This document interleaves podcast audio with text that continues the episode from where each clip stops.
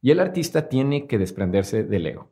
Y, lo veo todos los días con, eh, con, muchos chicos muy talentosos, tremendamente talentosos, pero sienten que e, les es difícil entender el rechazo de una pieza. Pero el rechazo de una pieza no significa, ¿sabes qué? Tú no sirves como artista o tu arte no es bueno. Significa, espérame, no has atinado exactamente al, sabor que requiere este particular proceso. Y mira, si queremos ser artistas de verdad, podemos pasárnosla dibujando después del trabajo todo lo que quieras y haz el arte que tú quieras, ¿no? Y se vale. Y es, no porque el arte que desarrolles no sea el arte que desarrolles durante tu trabajo, significa que no es arte, por amor de Dios. ¿Sí me explico? Ay, tienes cancha abierta para hacer todo lo que tú quieras. Pero cuando se habla ya de un proyecto, cuando se habla ya de un objetivo, digamos, determinado y sobre todo algo que te están pagando para realizar, pues tienes que saber jugar, jugar el juego y tienes que desprenderte del ego, a como dé lugar, ¿no?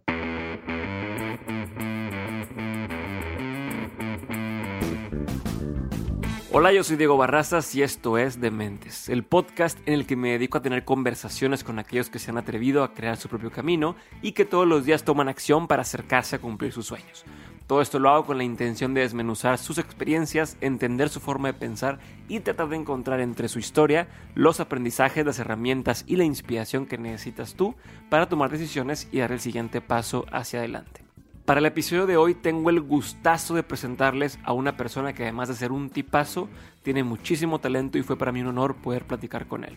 Estoy hablando de Mauricio Van Hasselt. No voy a adelantarles demasiado en esta ocasión de él porque platicamos de toda su historia en el episodio, sin embargo los pongo brevemente en contexto. Mauricio tiene más de 20 años de experiencia en la industria de las producciones audiovisuales, ha trabajado como postproductor, ha trabajado también en el área de efectos especiales, en el área de producción digital y también como production manager. Y ha estado involucrado en películas como Wonder Woman, El Conjuro 2, Ready Player One, Rampage, Gravity, Guardianes de la Galaxia, Star Wars Episodio 1 y Episodio 2, Men in Black 3, Shrek, entre muchas otras. Y algunas de las series más reconocidas en las que se ha involucrado son The Mist y Stranger Things. Hoy hablamos de cine, hablamos de arte, hablamos de creatividad y durante todo el episodio hablamos de cosas que estoy seguro que vas a poder aplicar a tu vida, trabajes en lo que trabajes. Así que antes de que escuches el episodio, te invito a que te quedes hasta el final porque tengo un pequeño anuncio especialmente para ti si eres fan de Dementes. Así que ahora sí, te dejo para que disfrutes de esta charla que tuve con el gran Mauricio Van Hasselt.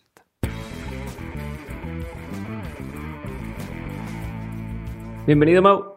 Este, gracias. por estar conmigo el día de hoy. Sé que traes la agenda llena y que ayer fue una noche bastante interesante. Este, pero te agradezco mucho el tiempo que te estás tomando. Y quiero empezar platicando por algo que ahorita mencionábamos sobre el término de productor, ¿no? Eh, es un término que al menos muchos que no estamos dentro de la industria del cine no sabemos diferenciar entre los roles que existen. Si productor, productor ejecutivo, gerente de producción, etcétera. Tengo entendido, eh, o sé que tú fuiste o estuviste involucrado en la producción de, por ejemplo, la serie Stranger Things o de Wonder Woman y quería saber cómo se define ese puesto, o sea, qué rol jugaste y cómo se ve ese rol que jugaste para entender un poquito y poner en contexto a la gente de, lo que de lo que hiciste en, tu involucramiento en eso y después de ahí platicaremos un poquito de cómo llegaste ahí. claro.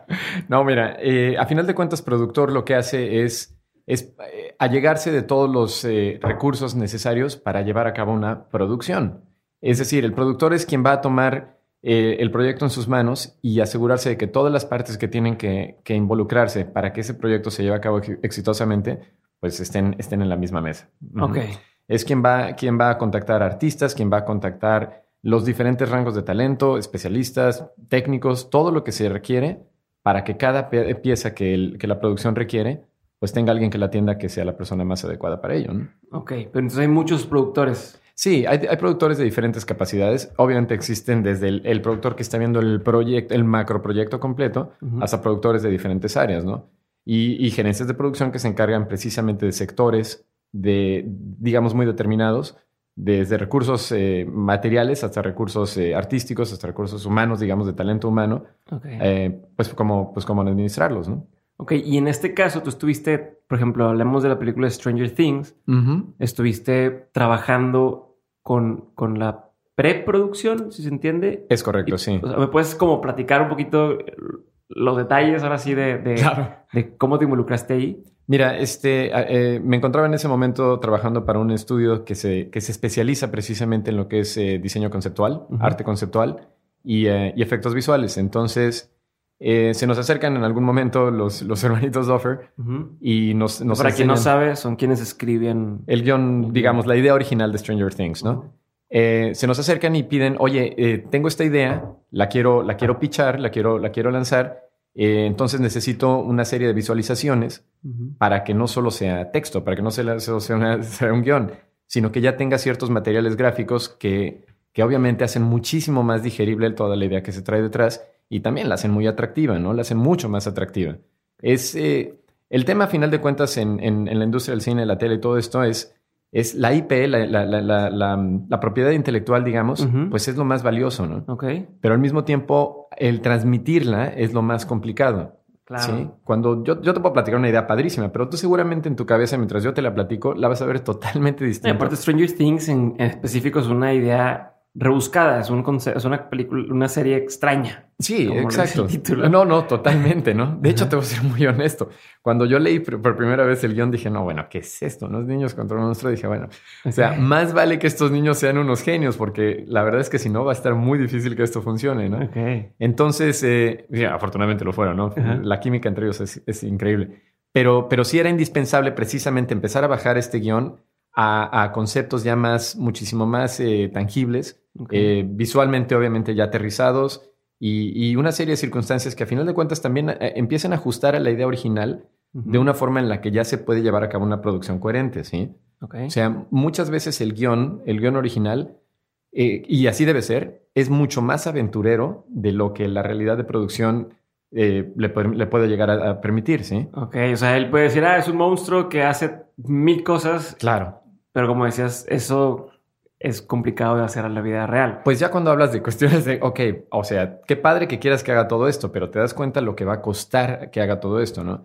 Y tú, tú sabes hasta qué grado puedes llegar a aventarte sin que te, sin que te digan, sabes que, perdóname, pero no tengo los 70 millones de dólares que me estás pidiendo para esto, ¿no? Entonces tienes que ser muy coherente con, con tus alcances, digamos, eh, incluso reputacionales, para saber que no cualquiera, no cualquier eh, distribuidor te va a aceptar y decir, oye, sabes que tu proyecto de 70 millones de dólares, vámonos, ¿no? Podrá ser una idea fabulosa, pero también es un factor riesgo que no todo el mundo está dispuesto a apostar, ¿no? Entonces, eh, precisamente en esta parte de preproducción se pueden llegar a ajustar esas cosas, ¿no? Y sin embargo, no traicionar la idea. No porque la acomodes de una forma en la que sea coherente para un esquema de producción realista, significa que la idea la estás despedazando, para nada. Simplemente la estás haciendo realizable, ¿no? ¿Y ustedes hicieron todo lo que, o sea, todo el concepto detrás de Stranger Things, o sea, ustedes fueron los encargados de, darle vida, si lo quieres ver así. de, darle visualización, ¿sí? O sea, los, los Duffers nos hablan de, por ejemplo, del Upside Down. Ok, no, pues este, esta realidad alternativa, esta, este universo paralelo, ok. ¿Cómo carajo se ve, no? ¿Sí me explico? Entonces, este, pues precisamente exploraciones gráficas, exploraciones de, visuales que empiezan a ajustarse con la idea que ellos traen. Y, a la vez, una vez más, aterrizándola de una forma, ok, esto es realizable, ¿no? O sea, tú me dices universo paralelo, ¿para dónde, no? Exacto. Entonces, sí, sí empezar a precisamente bajar todo esto a papel o, a, pantalla. y, eh, y, de esta forma empieza, empieza a tener ya vida el producto, ¿sí? Ya no hablas solo del, de las acciones o de las ideas, sino ya hablas de los productos que están detrás de todo y esto. aparte ya todo el mundo entiende más o menos lo mismo cuando les dices universo paralelo y ya todo el mundo ve la misma imagen. Precisamente, precisamente. Y es indispensable. Obviamente tú no puedes, y por eso es tan importante la preproducción, porque la preproducción, eh, digamos, eh, cimenta todo, todas estas ideas en un plano en el cual ya todo lo demás se puede llevar a cabo homogéneamente, bueno, eh, bajo la misma eh, estructura, digamos, bajo una visualización que es coherente y que todo el mundo sabe para dónde va.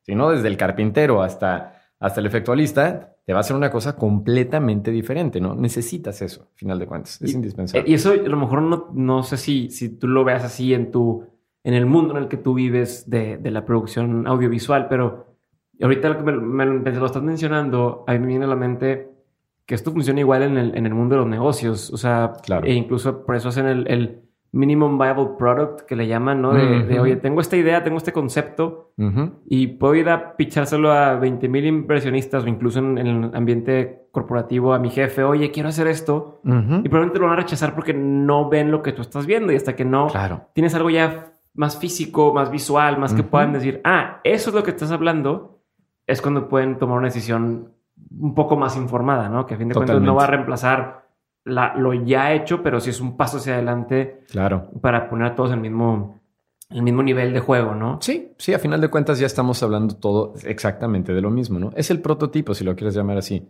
Es ese, es ese, ese ya, eh, esa existencia material que te permite discutir sobre la curva aerodinámica del auto. En vez de que te la platique, pues ya, ya estamos viendo, ¿no? O sea, todo esto ya es, es precisamente para que estos esfuerzos colaboracionales, porque esos son, a final de cuentas, estén sumamente enfocados y sean sumamente eficientes y pues no se desperdician, ¿no? Ya. De aquí de esto que me acabas de platicar, quiero irme por tres líneas distintas y ahorita a ver cómo. Vamos a ir por una primero y a ver si me acuerdo de las demás cuando ya empiece a hablar. Pero este, la primera cosa es: ¿cómo le haces cuando te dicen, este, sé que cuando estuviste en Wonder Woman dices, oye, tenemos que imaginar este, no sé, esta tribu o este, la espada o lo que quieras, este, los- masones y demás.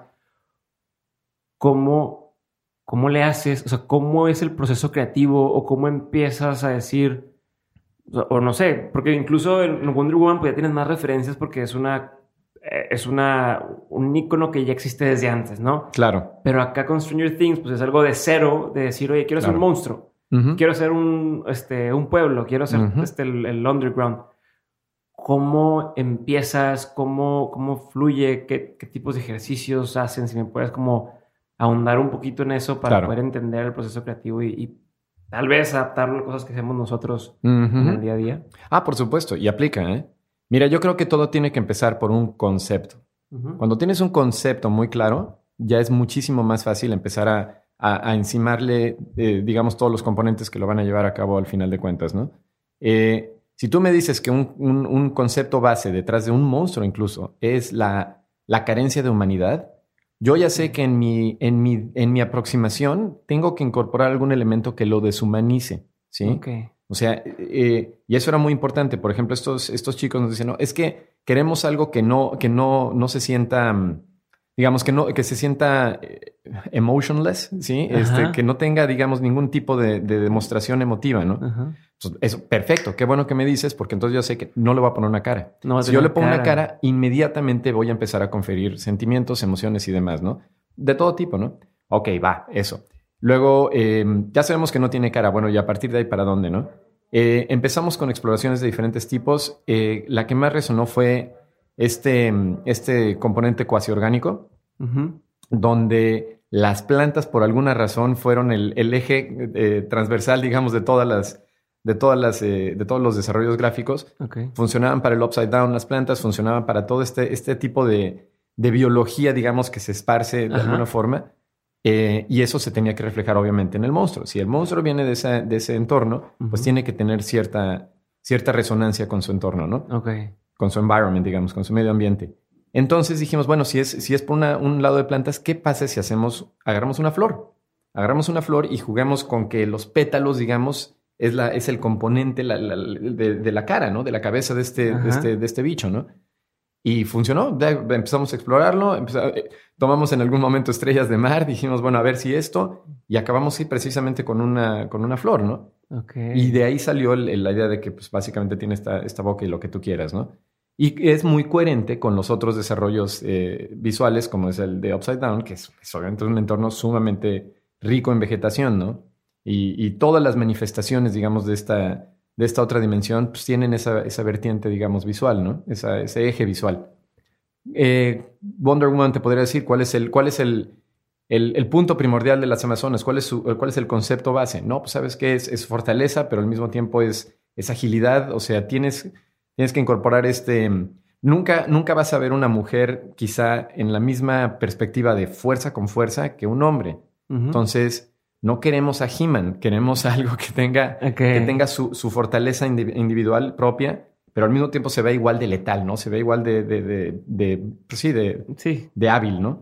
Entonces, em, pues dijimos, ¿sabes qué? No, entonces armaduras, vámonos, vamos por, por materiales muy ligeros, muy, muy ligeros y obviamente con ciertos cortes, eh, digamos, mitológicos.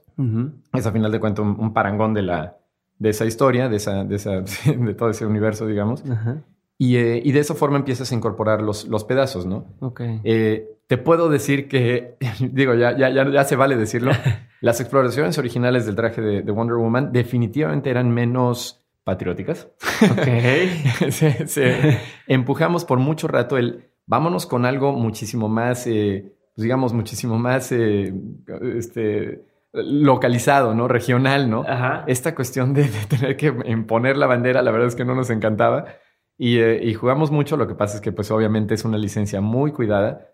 Y Claro. este, y lo llevamos tan lejos como pudimos. Este, pero pues obviamente siempre fue un poquito de no, no, no, tráelo, acércalo un poquito más. Afortunadamente no acaban con estrellas en la truza, pero este, pero, pero sí fue tratar de, de- de- de limitar, digamos, esa, ese componente, ¿no? Eh, curiosamente, ahí lo que mucho, la, la línea que más nos aceptaron fue, oye, pues si estamos queriendo hablar de globalización, si queremos que esto pegue en todos lados, pues bájale tantito al tío Sam, ¿no? Entonces, eh, de esa forma... Fue lo pues, que los- pasó con Black Panther. ¿Qué es lo que o pasó sea, con que, Black Panther? ay, ahora Claro. resulta que hay un mercado muy importante Claro. afroamericano. Así es, pues, ¿Cómo, güey? Sí, no, no, no. Y esa es la que se te va, ¿no? Y es increíble porque, pero sí, pues son, son estructuras que fueron hechas en otra época, en otra ideología. Y dices, no, espérame, si no las, si no las cambias, si no las, no las haces evolucionar para que vivan hoy en día con ese mismo nivel de resonancia que tenían en ese entonces, pues estás frito, mano, porque si no, no, vas a, no vas a lograrlo, ¿no? Y te voy a interrumpir tantito antes. Nunca. Porque quiero entrar en el tema de, de las, de las. que si son procesos o no son procesos estos Ajá. creativos. Pero antes de eso quiero hacer hincapié o tocar ese tema que estás mencionando de. A ver, con esto que dices de Wonder Woman, tuvieron Sí. la oportunidad.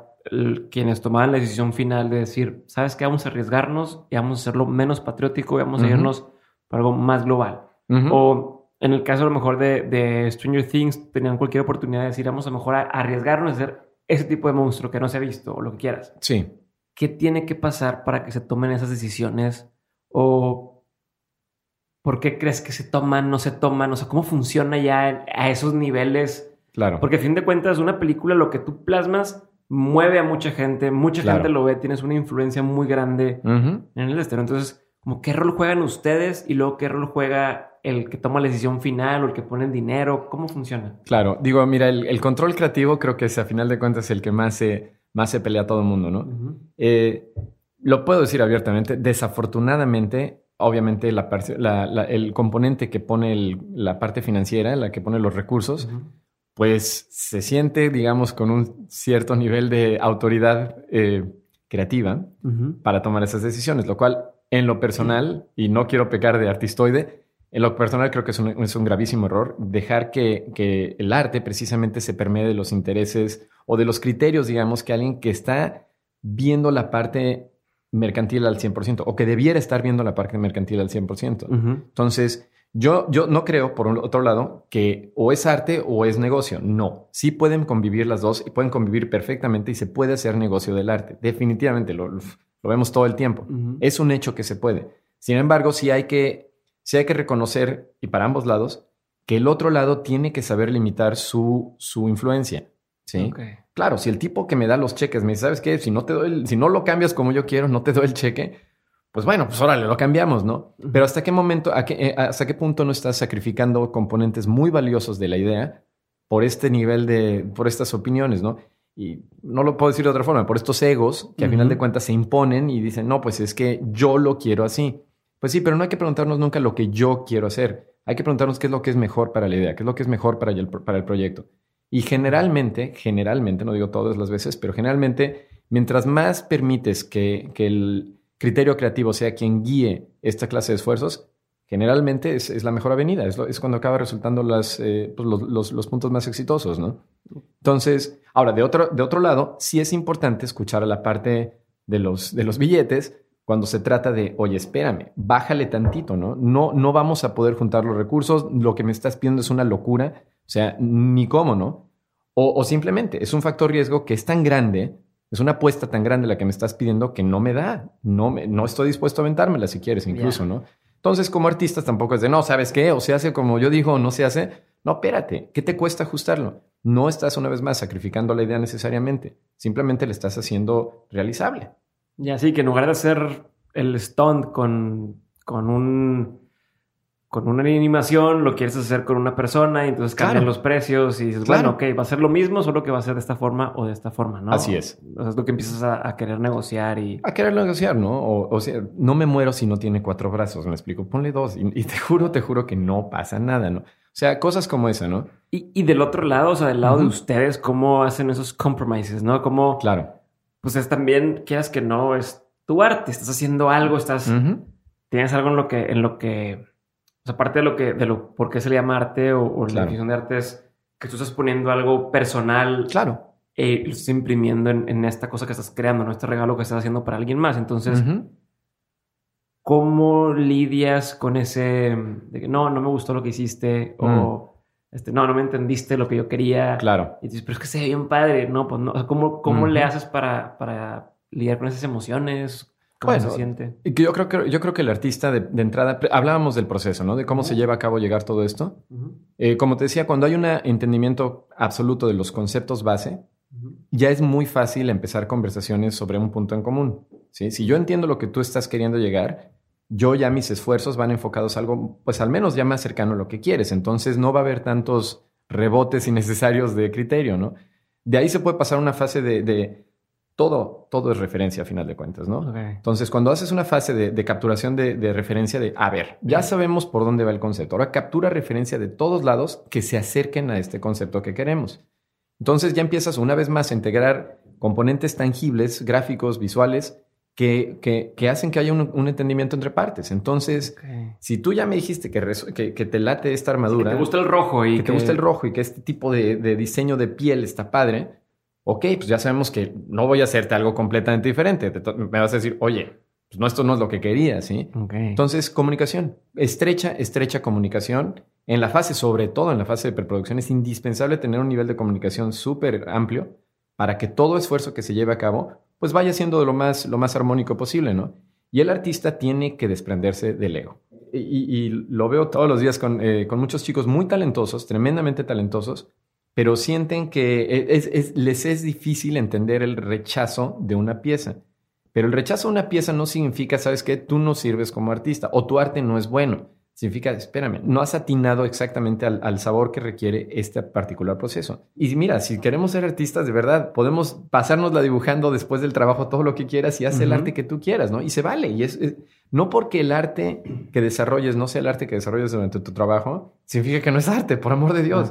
Si me explico? Ay, tienes cancha abierta para hacer todo lo que tú quieras. Pero cuando se habla ya de un proyecto, cuando se habla ya de un objetivo, digamos, determinado, y sobre todo algo que te están pagando para realizar, pues tienes que saber jugar, jugar el juego y tienes que desprenderte del ego a como dé lugar, ¿no? Sí, y eso me imagino que es súper difícil porque, o bueno, o a veces escucho señales confusas cuando te dicen, es que si alguien no sabe apreciar lo que tú haces, este, no, merece lo que estás haciendo y, claro. y tú cree en ti, confía en ti y confundimos esto con justamente este ego del que estás hablando, ¿no? De, claro. ah, me contrató porque yo hago esto y chingue su madre, yo lo voy a hacer como yo quiero. Cuando dices, bueno, a ver, ¿hasta qué grado estoy dispuesto a... Si, si yo pinto y de repente me dicen, no, quiero que me hagas fotos, pues a lo mejor a ver, no soy la persona indicada para este trabajo que estás pidiendo. Claro. Pero mientras sea en la línea de lo que me siento cómodo haciendo y es más bien, pues que yo lo quiero azul y él lo quiere azul clarito, pues ya, ya son ya es, sí. Y mira, preguntabas precisamente dónde está el, componente de producción. Una de las de los componentes de, la, precisamente las gerencias de producción es escoger qué artistas tienen una, sintonía natural con el proyecto que tienes en las manos. ¿sí? Precisamente, si yo sé que un, un chico es particularmente bueno con criaturas, dibujando criaturas, bueno, pues si tengo un show que tiene una criatura, pues lo voy a considerar, ¿me explico? Pero si el tipo, lo que su, su, fuerza está en, podría ser diseño de, de, props, de armamento, por decirte algo, y el proyecto no tiene nada de eso, bueno, no es que el artista, ese artista no sea bueno, simplemente ese no es su sabor. Entonces, ¿para qué traes a alguien que no, no es el tono que, con, el cual, con el cual tiene una, una sintonía, ¿no? Entonces, eh, sí tienes que ser muy coherente en, qué equipo de trabajo es adecuado para qué proyecto, ¿sí? Y eso no le quita valor a ningún artista, simplemente hace que el proyecto sea eficiente y sea muy armónico, porque todo el mundo vamos a estar hablando el mismo tema, ¿no? Y entonces, ¿cómo funciona? O sea, tiendo a, mientras estás hablando, pensar en, el ambiente corporativo. Y entonces dicen, ok, departamento de X cosa. Y tienes al director, tienes a, a gente abajo de él y gente abajo de él, pero todos tienen un puesto fijo independientemente de la tarea que se tenga que cumplir. Mm, O sea, a veces tienes proyecto A con unas características, tienes proyecto. B con unas características, y en lugar de hacer esto que estás diciendo de, oye, para este proyecto requiero a este tipo de personas con este tipo de recursos o de conocimiento, no, estamos enhuevados a meterlo dentro del mismo fono, dentro del mismo Claro. embudo y que salga como debe de ser. Y creo que, Claro. pues no, ¿verdad? O No, sea, no, no funciona así. No funciona así. A final de cuentas, o sea, no, no quieras que un cuadrado se comporte como una, que un cubo se comporte como una esfera, ¿no? Llama la esfera y cuando tengas, cuando tengas la necesidad, llama a tu cubo, ¿no? Cuando sea el proyecto adecuado para él. Querer a como dé lugar forzar una persona eh, dentro de un esquema creativo eh, se me hace contraintuitivo, ¿no? Estás, estás, estás ya de por sí mal en ese, en esa, en ese aproximamiento inicial, ¿no? Entonces, mejor arma un, equipo que básicamente sepa, desde antemano sabes que va a jugar en esa, en esa, en esa frecuencia, ¿no? Eh, y yo creo que es importante saber que hay un proyecto para cada tipo de persona. Y, e insisto, no, des- no te de- que no te gane el ego y no sientas que puedes hacer todo, ¿no? Porque sobre todo en los esfuerzos audiovisuales es un trabajo de equipo, es el, es el arte de, eh, de- de- de grupo más, más evidente, ¿no? O sea, yo puedo creer que un escultor se pueda meter en su estudio solo a, a- a golpetear este mármol hasta que le quede, ¿no? Y está bien, y eso es, esa es la forma en la que ese, ese arte en particular puede funcionar muy bien. El cine, la televisión, los medios, no es así. Es un equipo de trabajo. Entonces tienes que asegurarte que la misma eh, homología, digamos, la misma armonía, la misma, sí, homología que existe entre un, entre un eh, escultor y su, su martillo, pues exista entre un equipo de cientos de personas y un Ah. proyecto y una visión, ¿sí? Entonces, claro, Qué difícil. es complicado, es complicado, pero al mismo tiempo es muy satisfactorio y sobre todo es enormemente, eh, es, es enorme el resultado, porque estás hablando de tantas energías enfocadas hacia el mismo punto que, pues claro, lo que acabas, acabas terminando, pues Claro, aquí tienes a un, un analista haciendo toda la parte del proyecto cuando acá en el cine tienes muchas cabezas sí, enfocadas en el mismo proyecto aportando, ¿no? Entonces Por puede ser supuesto. un- un- una cosa maravillosa. Una duda, que esto es, por a lo favor. mejor me estoy saliendo mucho del tema, pero No, no. me intriga. ¿Cómo es posible? A lo mejor no lo sabes, a lo mejor sí, pero ¿cómo es posible? Te lo pregunto porque estás, tu serie estuvo en Netflix. este, Mi serie, nuestra bueno, serie, la serie en la que estuviste participando estuvo en. Netflix. ¿Cómo es posible que haya una serie tan buena como esta. Y luego haya otras producciones tan pedorras en Netflix por Netflix? O sea, ¿cómo, cómo le hacen? O sea, ¿Por qué, por ejemplo, vi una que se llamaba The End of the World, creo, El fin del mundo, sí, donde no pasa nada, donde sale este, este señor que tiene un ojito así que como que... Ah, sí, ¿Sí eh, Whitaker, ¿no? Este Forrest. Whitaker, sí. Este sale Qué él y- difícil es verlo en pantalla sin notarlo del ojo, ¿verdad? Es, Eh, es que no puedo dejar de ver su ojo. Bueno, entonces, entonces todas, toda esa película no sucede nada en toda la película. Sí. Ujú.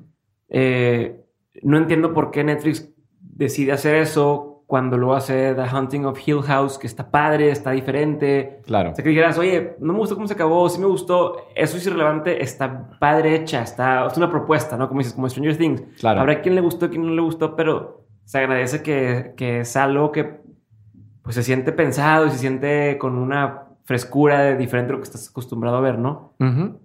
¿Por qué hacen eso? ¿Cómo sus... ¿Quién toma la decisión? ¿Cómo le dieron la oportunidad a esa persona de hacerlo? ¿Cómo, Mm. cómo funciona ya la maraña ahí de, no sé de relaciones, de decisiones, de, de apuestas? Sí, ¿qué, ¿qué es lo que lo llevó a la pantalla, no? Siendo una cosa tan perceptualmente tan débil, ¿no? Ajá. Mira, al final de cuentas hay, hay dos cosas ahí. Definitivamente Netflix tiene un, un nivel de, de inteligencia, digamos, de, de- sobre todo de data mining, que es impresionante. O sea, no toman ninguna decisión solo por capricho. O sea, definitivamente en algún momento cierto nivel de data les arrojó que eso pudiera ser una, una buena idea. Y sobre todo también es, pues, es olfato. Dices, bueno, esto, esto funciona, ¿no? Esto sí suena coherente, suena bien, ¿no? Y más allá de eso, creo que está una, una ventaja enorme que tiene Netflix, que se puede equivocar. Se puede equivocar todas las veces que sea necesario y no le tiene miedo a equivocarse, lo cual es buenísimo para todo el mundo. ¿eh? Lo digo, eso sí, es, esa es lección para todos nosotros. Hay que caerse, hay que tropezarse, hay que romperse todos los huesos para que sepas cuál es el bueno, ¿no? Para el, que, el que sí te sirve, ¿no? Está, es, es, No hay nada malo en equivocarse. Digo, ciertamente hay errores que pueden salir muy costosos, pero el error más caro de todos es el que no el que no cometes, que de esa forma te puede llevar a hacer un producto todavía mejor la próxima vez. ¿sí? El error más caro es el del que no, del que no aprendiste nada. Entonces, eh, sí, algunas cosas no funcionarán. Bueno, pues ya sabes que por ahí no va, ¿no? Y está bien. Digo, a final de cuentas, Netflix no, lo que le falta no son recursos. Pero incluso en nuestras propias, eh, en nuestras, digamos, en el, en el personal, te pongo el, el, estudio de tres chavos que están haciendo un esfuerzo, lo que tú quieras. Caray, inténtalo una vez y digo, no le apuestes hasta la casa de tu madre, pero intenta algo, intenta y ver cómo, ve cómo reacciona. Y si fracasa y se equivoca, ah, se rompió todo esto, ya nos echamos seis meses de trabajo al plato, no importa. Ya aprendiste que eso no es por ahí. Entonces descarta esa de la lista y a la que sigue. Y vuélvete a equivocar, y vuélvete a equivocar, y de esa forma vas refinando tus productos hasta que tienes algo, pues honestamente, con mayores probabilidades, ¿no? Todo es un riesgo, sin embargo. Todo lo va a ser, minimízalo, minimízalo, ¿no? Entonces, em, en la, de, ¿por qué llega eso ahí? Pues creo que porque se pueden dar el lujo. Honestamente, se pueden dar el lujo de intentarlo. Insisto, algo tendrían de, conocimiento para hacerlo, pero sí, sí pueden hacerlo, ¿no? Ok. ¿Y cómo? Eh, creo que eso responde mi pregunta y, la pregunta que creo que muchos tenemos, ¿no? De ¿qué, pedo? Pero sí, y quería ahora entrar un poquito en un tema más personal de por qué decidiste hacer esto que estás haciendo hoy y cómo llegaste hasta aquí. Porque una cosa es decir, oye, me voy a dedicar a, la, mm, al mundo audiovisual y otra cosa es tener éxitos, whatever eh, success means. O sea, Exacto. O sea, el simple hecho de estar donde estás ahorita es un camino muy largo, ¿no? Yo puedo decir, yo voy a ser fotógrafo. Y una cosa es ser fotógrafo y tomar bautizos, que no tiene nada de malo, pero que es un camino. Y otra cosa es ser fotógrafo de Hollywood. Y, o sea, dos preguntas. ¿Cómo o por qué empezaste por ese camino y, después de ahí, cómo llegas a donde estás. Wow, ok, a ver, voy a tratar de hacerlo. bueno, algo así, haciendo una anécdota súper de uno de los mejores eh, cinematógrafos que conozco, eh, un director de fotografía fabuloso, eh, que literalmente es de los que diseña productos que luego dicen, o sea, que compañías dicen, ah, yo quiero tus productos. Él literalmente se puede poner a soldar algún prototipo que después una compañía dice, sabes que yo lo quiero y quiero ponerlo en las cámaras, ¿no? Un, un, un geniesazo empezó tomando videos de shows de perros. O sea, y ahí estaba feliz y ponía su, tenía su stand y tomaba los shows de los perritos, ya brincando todas sus maromas y tonterías. Y las acaba de grabar y se ponía al final del show a vender los, los, los CDs con, el, con su grabación, ¿no? O sea, se vale empezar por todos lados. El chiste es empezar, precisamente, ¿no? Eh, entonces, mis respetos a los fotógrafos de boda, man. Se, vale, se vale sacarle arroz a los lentes, ¿no? Y, este lo puedo decir porque yo soy fotógrafo y yo soy foto de boda. Claro. pero una cosa es hacer foto de boda y decir, le voy a echar todas las pinches ganas y que quede bien bonito las fotos y que los niños queden bien contentos. Claro. Este, y entonces, y me tiran carrilla mis amigos de, ah, sí, ya tienes otro bautizo de tomar fotos. Porque malamente la gente tiende a ver mal cuando algo es glamuroso eh, o, no, como, ah, pues es que esa es foto social. Ah, qué gacho. Cuando no tiene nada de malo. Nada. Y cuando lo que es malo si lo haces mediocremente. Claro. ahí es donde estás empinado. Estoy totalmente de acuerdo contigo. No es lo que haces, sino cómo lo haces. Exacto. Totalmente. Y, y perdóname, pero fotografía de boda, por ejemplo, es un reto inmenso porque tienes que saber extraer en el, en el instante, capturar la mejor composición, la más emotiva, con una limitante de producción inmensa, no puedes andar, oiga, no, paren el vals en este momento, déjeme monto tres luces, cuatro filtros y diez, banderas. Y ahora sí tomen su foto, ¿no? Y siga bailando. No, no, no, espérame. Tienes que estar súper en el instante. Tienes que tener una percepción eh, espacial y, composicional inmensa. y las emociones de las, y las emociones, de la novia, de los claro. de los novios, de todo el mundo. Por favor, eso, o sea, tú no me digas que es fácil, no lo es, ¿no? Ahora, hay formas de hacerlo. Puedes nada más literalmente parar y disparar o puedes estar en el momento y capturar la, foto que le saque lágrimas a tu cliente, ¿no? Y tú me dices que eso no es arte, yo no sé qué es, ¿eh? Porque pues, digo, eso es, es brindar emociones a partir de un trabajo, ¿no? De un, de un desplazamiento, digamos. Eh, ¿Cómo sale todo este bicho que tienes enfrente? Mira, este, honestamente, mi primera tirada, sí, mi, mi, sueño este, dorado, yo quería ser piloto de guerra, man. Yo era. Piloto de guerra. Ah, sí, yo estaba encaminadito. Yo dije, no, academia militar, todos los shows y lo que ¿Aquí en México? No, en Estados, Unidos. Sí. Este. Dije, perfecto, no, no, pues de ahí me sigo a la, la, Academia de la Fuerza Aérea. Muy bien, la Academia Militar, todo muy padre. Este. Y pues a la hora que hago el, el physical, pues mi, mi, mi consejero me dice, ¿sabes qué? Mira, bien, ¿eh? No mal, pero, pero con los ojos que traes, mano, esto no, o sea, en la vida vas a acabar en una cabina, ¿no? En la vida te van a dar. Digo, vas y puedes hacer una carrera completa y, o sea, hay muchas otras profesiones dentro, del, dentro de la rama, ¿no? Eh, no, pero no, no, al carajo. O sea, yo quiero ser Tom Cruise, ¿no? O sea, a mí no, a mí no me vengas con que vas a poner a mover banderitas, ¿no? Cargar misiles. No, yo quiero, yo quiero estar piloteando, ¿no? Entonces, la verdad sí fue una, fue una descorazonada importante. Eh, porque sí, yo juraba que ese era mi llamado. ¿Y por qué quería hacer eso? Me da mucha curiosidad. Híjole, mano, vas a decir que me vas a cortar el micrófono. Es que, yo, eh, como lo dice un amigo muy querido, un, un cuasi hermano, me dice, es que, pues es que lo, ¿Tú qué eres? Ah, no, pues es, es, que mi amigo Mao, sí, él es, él es eh, piloto de nave espacial, pero pues, este, su nave se estrelló, entonces está juntando dinero para repararla, ¿no? O sea, es, es mi, mi máxima eh, ilusión o mi máximo, eh, ¿cómo llamarlo? Sí, mi más, más, más grande momento de felicidad está cuando puedes controlar una circunstancia, un, un, un eh, elemento en el cual las partes móviles son múltiples, tienes que, tienes que poner siete sentidos en, al, al, al, borde de un solo objetivo uh -huh. y tienes que multiplicar tu, tu, tu, capacidad sensorial de una forma inmensa okay. y controlar todas estas partes para que llegues a un objetivo eh, determinado, ¿no? Curiosamente, eso es lo que me atrae mucho de, de hacer cámara. Okay. A mí me encanta, sí, la parte de producción, paga las cuentas, lo que tú quieras y es muy bonito, pero yo siempre ando negociando, oye, pero yo quiero filmar, yo quiero la cámara. Me encanta hacer cámara. Yo, yo como, como cinematógrafo, bueno, soy el más feliz. Que no tendrías por qué hacerlo. Si a esas alturas pues, mira, podrías poner a alguien que lo haga y... Totalmente, ¿no? Y, y, y de, sí, definitivamente. Hay, hay, hay, personas con, con mucho más, este, muchísimo más juventud que yo para hacerlo, ¿no? Pero es algo que me emociona porque precisamente tienes que involucrar todas estas cosas, que todos los, todos los settings, todo, la, todo esté enfocado a que ese objetivo se lleve a cabo de una forma espectacular, ¿no? Entonces... Eh, cuando yo, sale esto que no voy para allá, pues digo, no, ¿sabes qué? Este, le hablo a mis padres, le digo, no, pues plan B es cine, ¿no? Casi me matan, hermano. No, no, no, no, no, no, no. Fue así de la cabose, ¿no? Sus papás eran, eran de, de, no eran de México, ¿verdad? Son... No, no, es, es, es, una mezcla mala entre Holanda y España que, okay. que no, no, es, es, terrible. Es una muy mala combinación. no la recomiendo. Este, pero no, sí les cayó como patada, ¿no? Este, no, no les encantó. Y, y, y les digo precisamente, y y quiero estudiar en México. Precisamente a mí la escuela de cine, la escuela de cine mexicana me parece mm. fabulosa, fabulosa, fabulosa. ¿Por qué? Fíjate que creo que el cine mexicano o la, la ideología cinematográfica mexicana supo, de entrada, su, su vertiente más fuerte, diría, su, su raíz más fuerte es, es Eisenstein, es, es, rusa, ¿no? Entonces tiene, tiene ahí una influencia tremendamente fuerte, que es valiosísima porque este tipo es un genio. Eh, y tiene esta este combinación de sabores entre el cine europeo y el cine hollywoodense maravillosa. O sea, no tiene la, la, la, la prisa del corte como lo tiene Hollywood uh -huh. y tampoco tiene los planos secuencia extremos o, o, la contemplatividad del cine europeo, uh -huh. que, que, lo reconozco, puede ser un poquito difícil de digerir, ¿no? Uh -huh. se, vale de, se, vale, se vale de todo, ¿no? Como se ha dicho, el mejor color de todos es el grisman. Entonces, este... La verdad es que esa, esa precisamente esa, esa, amalgama, pues te permite tener un cine muy, muy entretenido y al mismo tiempo muy bello.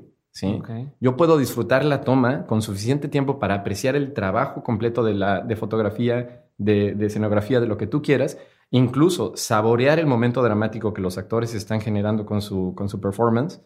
Eh, como odio pechar, perdona, pero es que no, no pero se, me, se me van. Este, pero al mismo tiempo sabes que hay un corte que va a mantener la acción dinámica y que va a mantener la historia corriendo hacia adelante, ¿no? Entonces, a mí eso siempre me ha, me ha traído muchísimo del cine en México, ¿no? Eh, entonces, bueno, pues me aviento esa y este... Te voy a hacer varias interrupciones durante el, el, lo que me platicas porque Interrúmpeme lo que quieras. Pero, no, yo no, lo que quieras. A ver, si tú mismo estás diciendo, ok, el cine mexicano tiene algo que no tienen los demás cines y demás. Sí. ¿Por qué no nos va tan bien, lo pongo entre comillas, uh -huh. como el cine de Hollywood? O sea, ¿qué, ¿qué le falta al cine en México para poder estar a la altura? Anda, qué buena pregunta. Ok. Mira, yo creo que falta, de entrada falta soporte, falta apoyo. El apoyo, el apoyo eh, al cine mexicano es, es irrisorio, honestamente. Okay. Eh, creo que sobra talento, eh, falta, falta apoyo genuino y falta, falta también una visión coherente de negocio cinematográfico. Okay. El cine, y el cine, no voy a decir que todas las artes, pero definitivamente el cine al menos, eh, definitivamente tiene que ser considerado también como un negocio, porque si no tienes, si una película no hace dinero, perdóname, nunca va a ser, nunca vas a ver la parte 2, ¿no? No hay, no hay recursos con la cual hacer parte 2. Entonces, sí tienes que ser muy enfocado a entender el negocio dentro del cine para que precisamente esta, esta industria crezca como tal, ¿sí? Sea, sea redituable y empiece a generar, básicamente empiece a crecer. O sea, eso es, es indispensable, ¿no? Entonces, eh, y una vez más, esto no está peleado con las cualidades creativas y artísticas. Claro. Pero sí enfócalas desde un principio a, a hacer una, una historia que tenga, que tenga una serie de, pues digamos, de estructuras que las haga muy comercialmente apetitosas, ¿no? Sí, que lo puedas incluso irte a ramas como el merchandising y demás, Claro. como lo hace Toy Story, como lo hace porque esas películas Por que supuesto. todo está hecho para venderse. Por supuesto. Y no tiene nada de malo. Tú dime que una película de Pixar no es una obra de arte. Es una maravilla. Es un ejercicio creativo espectacular. ¿Y qué crees? Vende juguetitos como no hay mañana, man. Caray, qué, tiene, qué, qué terrible, ¿no? Entonces, este, sí creo que, hay que, creo que hay que incorporar eso dentro del cine mexicano. Eh, también creo que hay una... Se necesita tener más audacia, se necesita tener más agallas Ujú. de arriesgarse eh, y no, caer, no, no, no seguir jugando una serie de... No son fórmulas necesariamente, pero de estructuras muy, muy limitadas o muy, muy, ya, ya muy ejercidas, digamos. Ok, sí. O sea, sí creo que ya está muy cansada ciertas, ciertas, ciertas dinámicas creativas en el cine mexicano que pudieran renovarse y pudieran llevarse a lugares espectaculares. Sobre todo, creo que si hay un país que a mí me impresiona la cantidad de recursos creativos que tiene, es México. Yo te lo juro. O sea, yo tenía mis peregrinaciones a diferentes pueblitos nada más para bobear y ver la cantidad de cosas que no te bombardean creativamente. Es, es, es, es Claro, espeluznante. Es- El, el- el ingenio del, del mexicano. Una cosa de no creerse. O sea, eh, te juro que no sabes cuántas personas me entran a, a tu casa eh, en Los Ángeles y, y- y se quedan embobados de las, de las figuras estas de- del arte oaxaqueño, de, que, de- ya sabes, de los, de los eh, ¿cómo se- alebrijes, y todo Alebrijes. esto. O sea, se quedan, ¿cómo- ¿de dónde sacas eso? No? ¿Cómo? de- cómo no, no, estos, estos son, son artesanos en México, ¿no? Y, y a mí me fascinan, ¿eh? Las colecciono así como no tienes una idea, me encantan, me inspiran. O sea, así como amaso más libros de arte de los que debería, eh, amaso este nivel de esculturas porque me inspiran de una forma que no te puedo explicar, ¿no? No te miento cuántos desarrollos que algunas películas tienen Ujú. han sido, han sido influenciados por esta clase de cosas que les a ver, ahí te va esto, mm, por aquí, ¿no? O sea, es, es maravilloso. Y esto solo viendo lo que hay alre- alrededor de en este país. Este país tiene eso al millar, ¿no? Entonces, em, sí creo que hay, que hay que precisamente ver esto, ¿no? Y hay que tomar las oportunidades que la misma cultura te ofrece, porque es riquísima, es, envidiablemente rica. Ya quisiera yo que en Estados Unidos tuviéramos el nivel de desarrollo cultural tan, tan rico como, como, como lo tiene México. Es, es- absurdo. Es 100 a 1. Pero crees que tiene que haber una persona que diga, ya, yo voy a hacer la diferencia o tiene que, o sea, ¿qué depende? ¿Por qué los grandes directores hacen películas en, en Estados Unidos? Porque Claro. ahora Eugenio Derbez, que, que a quien le caerá bien o le caerá mal. Ahora, yo respeto que ahora está haciendo películas allá y Totalmente. que poco a poco están empezando a llamar la atención de hacia otros lados. Pero ¿por qué tiene que ser allá? Porque no... Pues por precisamente ¿No? esa carencia de fe, ¿no? Esa carencia de fe es, es curioso como nadie es, nadie es profeta en su tierra, dicen por ahí. Yo creo que eso no es necesariamente cierto, pero definitivamente a, a los señores en México aplican. Es increíble que no les crean teniendo tanto talento, ¿no? Eh, pues sí, desgraciadamente no, no creo que haya esa visión todavía, ese entendimiento de cuán redituable, de cuán, cuán, cuán maravilloso pudiera tener una industria aquí, ¿no?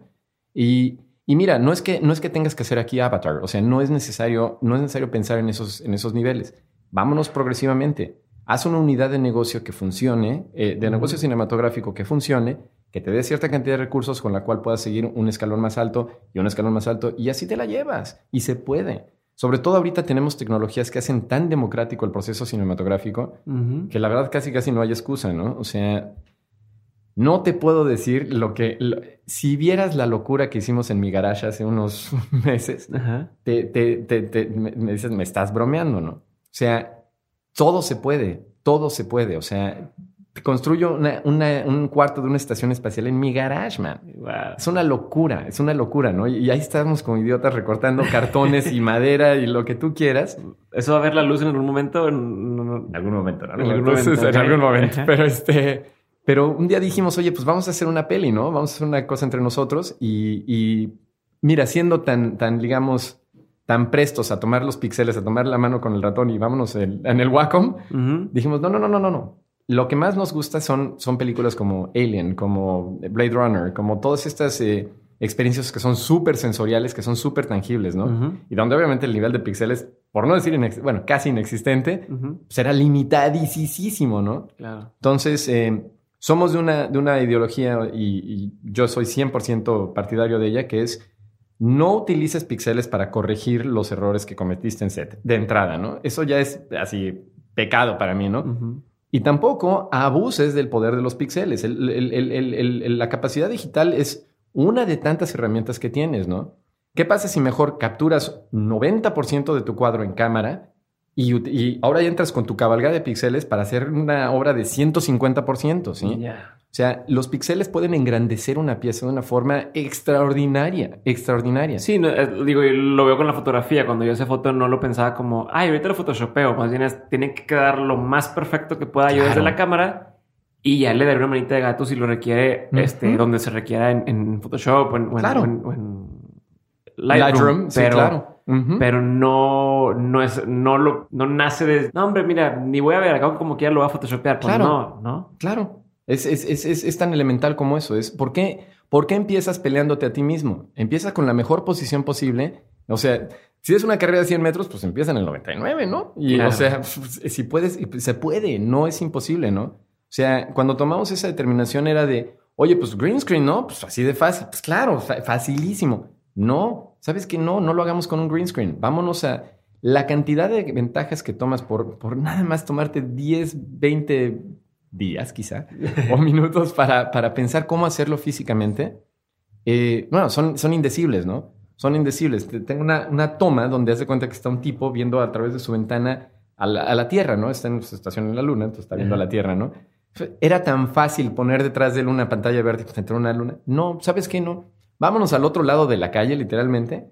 Imprimimos en un difusor de estos de 40 pulgadas. No me lo vas a creer, pero una, un- una imagen de un, de, un, de un pancake.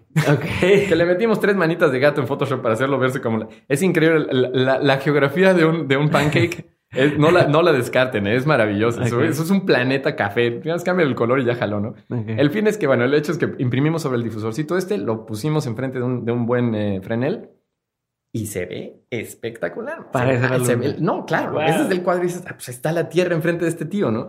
Y ganas muchísimas ventajas, ¿no? De entrada ya te brincaste todo el proceso de post. De entrada ya te brincaste que, bueno, el green screen, por muy buen, muy buen key, por muy buen eh, chroma key que hagas, pues puede llegarse a notar ese Sí, y sí. se ve medio. Nunca se va a ver más real lo real que lo real. O sea, nunca me, no me vengas a hacer la realidad cuando lo, a recrear la realidad cuando lo puedes hacer real, ¿no? O decirme que se va a ver mejor que lo real. Pues no, no, no se puede, ¿no? Es otro sabor. Y no digo que sea menos malo o menos bueno. No, es otro sabor. Pero si es un sabor real, si, si le atinas ese sabor real, pues es, es muy tangible, mano. Y es muy, muy eh, visualmente atractivo las ventajas que esto atrae, ¿no?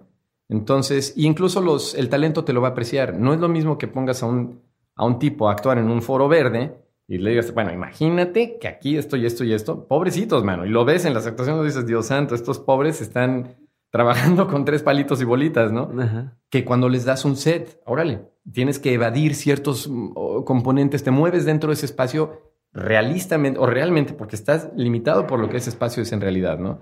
Ya, claro. Entonces, em, vaya, a lo- y a lo que voy con esto es que precisamente se puede.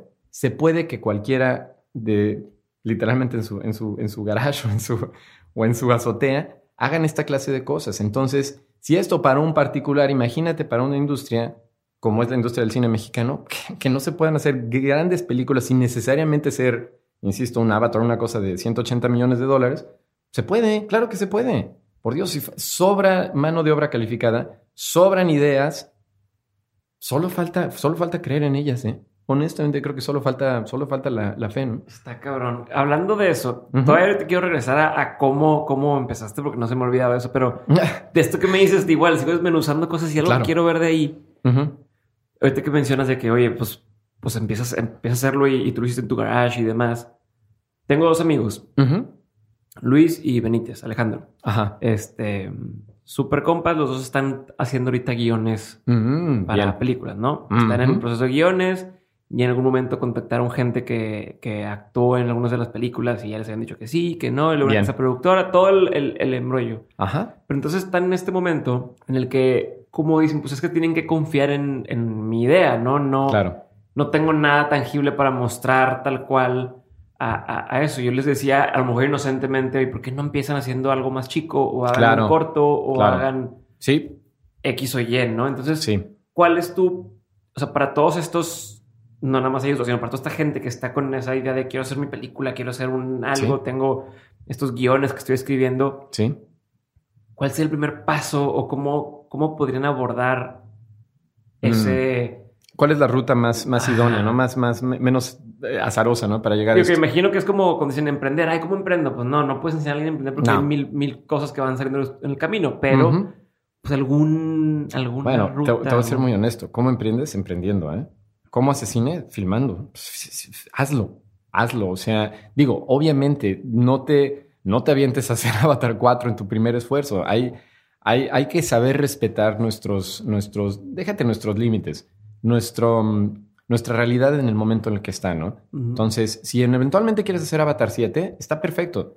Llega al punto en el que tu capacidad de to- en todos sentidos, y eso incluye tu capacidad de precisamente de venderte como, como digamos, como eh, creativo, pueda llegar a ese punto, tenga, tenga suficiente respaldo para que te diga, ¿sabes qué? Órale, ahí te va un cheque de 200 millones de dólares para que hagas Avatar 7.5. O sea, pero tienes que llegar a ese punto. No creas que por tu linda cara, ni por muy bueno que sea tu guion, necesariamente ya es una garantía de que, ah, no, pues es que no me están bien, es que no me están este, val- valorando lo que valgo. No, pues espérame, cuate, tienes que hablar, estás hablando de mucha plata, mucho, mucho, muchos recursos que no, no podemos descartar la cantidad de esfuerzo que se necesitó para generarlos. Entonces, no te los puedes tirar nada más porque te sientes el, el siguiente Lucas, ¿no? O sea, definitivamente tienes que llegar a ese punto. Entonces, te lo digo, por ejemplo, o sea, se me hace fácil eh, eh, eh, explicar esto con un ejemplo.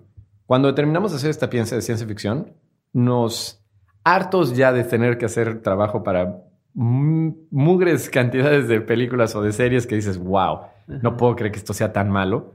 Tanto esfuerzo, tanta dedicación para algo que dices, wow, no quiero ni ver esto, ¿no? Este, no voy a mencionar nombres, pero definitivamente sí te puedo decir algo.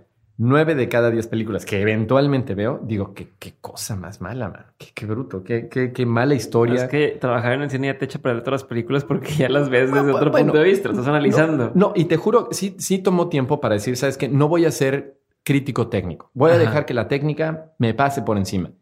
Pero una historia es una historia. Y sí, ahí sí, la historia es rey, mano. Y si no tienes una historia que valga la pena, por maravilloso que sea el desplante técnico, por muy así me ciegue a, a que esté súper bueno, súper malo, la historia no me amarra, mano. Entonces Sí, digo, sí, acabo de perder dos horas de mi vida para ver esta charrascada, ¿no? O sea, tengo mis fuertes comentarios, por cierto. Haciendo un paréntesis, Star Wars, estoy, estoy en, eh, llorando en, las- en los rincones. Pero bueno, punto y aparte de eso, este, sí, sí me explico. O sea, Sí. entonces decimos, bueno, ¿sabes qué? No, ya, basta de hacerlo para ellos, vamos a hacerlo para nosotros. Bueno, ¿cómo le vamos a hacer, mano? Porque pues, no somos Fox, ¿no? No somos este, Sí, sí, Warner. ¿no?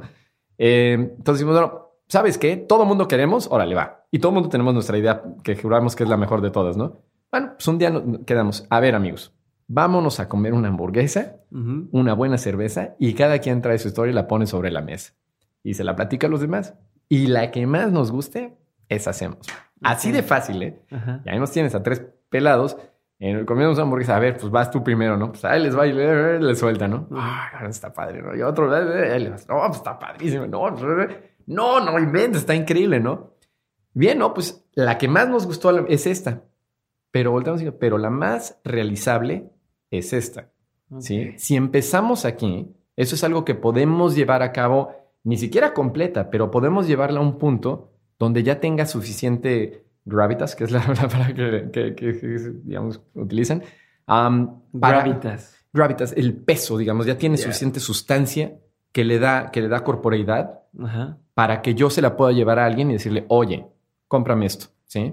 Ya te, te puedo dar un trailer con esta, con esta cosa, es suficientemente eh, accesible que yo sé que yo puedo producir un trailer, ¿sí? Ajá. Y puedo hacer un, un trailer muy bueno porque, digamos, tengo la capacidad para hacer algo eh, que, que le hace completa justicia a la pieza y que a la vez tengo pues vaya, va a tener suficiente calidad como para que alguien me tome en serio, básicamente, ¿no? Entonces no tienes que ni siquiera hacer la película completa, no tienes que ni siquiera hacer, pues bueno, si te da para hacer el cortometraje, bien puedas, ¿no? Nosotros hicimos un Bill trailer, ¿no? O sea, sí nos metimos en todo tipo de Honduras, te lo juro que fueron meses de estar. Yo descubrí mi talento de carpintero, mano. O sea, ahí nos tenías con cierre y me tenías hacer una, una, cantidad de locuras y, eh, y, tomando decisiones, pues a lo mejor si lo quieres llamar este, irresponsables, eh, dijimos, oye, no, pues necesitamos una toma en, en, la playa, ¿no? Ok, necesitamos una toma en la playa, va. No, pues no, no teníamos para sacar permisos, ¿no? Obviamente, por favor. Entonces, a, la guerrilla, ¿no? Pues ahí agarras tu cámara y te vas a la... grabas Córrele, ¿no? Y la visión era, no, pues es que tiene que ser en, la, en el atardecer perfecto y pues queremos olas, ¿no? Bueno, pues órale. Pues ahí nos vamos, vamos bajando a Malibú. No, no, te juro que a la hora que vimos el, el cómo estaba el oleaje, el director estaba así de, mira, está increíble. Yo estaba aterrado. Dije, ¿qué coños nos vamos a meter con una cámara a esto? Pues sí, nos metimos, ¿no? Y no, no, no, no, no, no, no, no, te juro que yo, o sea, pánico, ¿no? Porque está, en una ola con un tantito más de brío, me tumba, la cámara se va al pozo, o sea, no, no, no, no, no, no, vale gorro, ¿no? Pero ni modo, pues eso es lo que le estaba la idea y pues la pieza y pues te la juegas, ¿no? Y te la juegas. Entonces, sí, sí hay un factor riesgo que tienes que abrazar y que tienes que decir, va. Un factor esfuerzo que tienes que decir, me rajo. O sea, era salir, haz de cuenta, a las nueve de la noche en los buenos días de, trabajo, así de que, ay, salimos medio temprano. Salíamos a las nueve de la noche, córrele a Home Depot a comprar madera para ir a, fabricar durante la madrugada, ¿no? Y si te cierran a las diez, entonces córrele a Home Depot, agarra madera, lo que necesites, córrele a dejarlo a tu casa, eh, obviamente en una camioneta que sacaste de ahí mismo de Home Depot, porque ¿quién tiene un tráiler? Pues nadie, ¿no? Entonces bótala, regresa a la camioneta Home Depot y regrésate a poner a trabajar. A trabajar. Pues sí. No, y acababas 3 de la mañana. Pero nada más satisfactorio que las ojeras que te trae el, güey, nos quedó la pared. La maldita pared ya quedó, ¿no? Y se para y no se cae, ¿no? No, no, no. Pues, y así te la llevas, mano. Y es un juego padrísimo. Eh, si es una, una joda, pues sí, pero a final de cuentas lo puedes hacer. No, está, no, no es nada imposible, ¿no? O sea, es, es es cuestión de decir, lo hacemos. Y nos la jugamos y lo hacemos. Es eso, estamos acostumbrados a querer que alguien más se la juegue por nosotros, ¿no? y, ah, pues que me le metan dinero. Pues si tú no estás dispuesto a... Así es. ¿Por qué no lo suficiente en, tu idea como para tú... Así es. Darle. Exacto. ¿Por qué me pides que me arriesgue por ti? ¿Por qué tú no te arriesgas por ti mismo, no? Claro, le diste el clavo. Es exactamente eso. Estás demostrando con esto que estás dispuesto a arriesgarte a, a ponerte en la línea por tu idea, ¿no? Y eso yo, eh, ya viéndolo desde el lado de producción, Digo, ¿sabes qué? Esta persona al menos no me va a dejar la cosa botada, al menos sé que se va a fletar, porque evidentemente su pasión entera está en ello, ¿no? Y eso yo lo analizo cuando, o sea, cuando a mí nos, a nosotros nos llega un guion o cuando nos llega una, propuesta de proyecto, claro que lo primero que también ves es la persona que te lo está pensando, te lo está pichando, ¿eh? Y dices, oye, a ver, o sea, ¿es en serio? O sea, ¿nos vamos a aventar esto? Aguas, ¿no? O sea, y sí tienes que tener esa, esa, tienes que ganar esa confianza, tienes que ganar esa relación. Hola, soy Diego otra vez y ya sabes que en menos de un minuto regresamos con el episodio, pero antes quiero hacerte una recomendación. Si estás escuchando este podcast, existe una gran posibilidad de que seas el tipo de persona que está involucrada en muchísimos proyectos al mismo tiempo, que busca formas de ser más creativa, que sabe que su salud es clave y que no solamente sueña con hacer cosas chingonas, sino que ya las empezó a hacer. Si si eres ese tipo de persona de la que estoy hablando, entonces te recomiendo que pruebes Hack de Nutrox, un suplemento que a mí me ha ayudado a mantenerme al 100 y que tiene a mis amigos preguntándome que cómo es posible que me rinda tanto el día. Tomar hack a mí me ha servido para entrar mucho más rápido en ese estado de flow, o al menos es la forma más fácil que encuentro yo para describir cómo me siento. Y si alguna vez te has sentido así, entonces ya sabes a lo que me refiero. Si no, entonces pruébalo para que veas de lo que estoy hablando. Entra a nutrox.com N-O-O-T-R-O-X.com y usando el código de descuento de Mentes obtienes un descuento del 20% en tu primer compra. Así que ya lo sabes, chécalo y seguimos con el episodio regresamos a, entraste a estudiar cine en México. Sí, entonces me echo ahí un rato en, esto y eventualmente paso, estuve un rato con Televisa, este, tuve que tener mi racha, por supuesto. Este, también en agencia de publicidad me hice un rato. Eh, pues eh, brincoteando entre productoras y productoras y postproductoras y postproductoras, me tocó el momento en el que las, los, eh, es que ya me, van a, decir, tu público no deja de traer ancianos, man. O sea, En ese entonces, imagínate. ¿Cuántos años tienes? Para que quede- 44 años. 44, perfecto. Este- Sí, 44, tienes cuadritos, güey. O sea, no, no es tanto la edad. es- Ay, qué, qué, qué bello. Que eso, otra vez yéndome por una, por una tangente, tiene que ver con lo que decías de que a ti te gusta ser quien maneja la cámara y, y pues están todos los chavos queriendo también hacer lo mismo y tienes que ponerte, Pues, pues, sí. mantenerte vigente, ¿no? Decir, oye, yo también puedo cargarla y tengo que... Pues, Mira, no te lo voy a negar. Y yo lo reconozco. Detesto, detesto hacer ejercicio. No sabes cómo lo odio. ¿eh? De entrada, si me pones en un gimnasio, no sirvo para nada porque yo me pongo a socializar y, y no se me va el día, ¿no? O sea, yo necesito, en mi casa digo, ok, entro en modalidad zen, digo, adiós flojera y a jalarle, ¿no? ¿Por qué? Porque a final de cuentas, pues sí es muy padre decir, oye, yo quiero hacer cámara. Pues sí, a ver, hazla, hazla, ¿no? Eso significa que tienes que tener un nivel de condición física enorme. Es pesadísimo. Pesadísimo. Ya, o sea, la verdad- Mira, es curioso, las cámaras se han vuelto más ligeras, pero la cantidad de mugre y media de gadgets encima, que le pones encima, acabas con unas- unos, unos pesos bastante importantes. Ni qué te digo si se te ocurre ponerlo en un Steadicam o ponerlo en un, en un gimbal. No, viejo, estás hablando de una cosa. O sea, ahorita el envoltorio de cámara que estoy manejando está como en los 37 kilos. Es una brutalidad, ¿no? Entonces, aguántatelo por las horas que requiere. Exacto, carga, carga cinco minutos, ok, Sí, pero... "Ah, esto lo aguanto, sí. A ver, entonces, y eventualmente, y sobre todo, mantén control motriz fino para hacer una toma bien con esos envoltorios de peso, ¿no? Ujú. Hijito. Entonces, insisto, to- y se vale, o sea, es lo que quieres hacer, perfecto. Get there.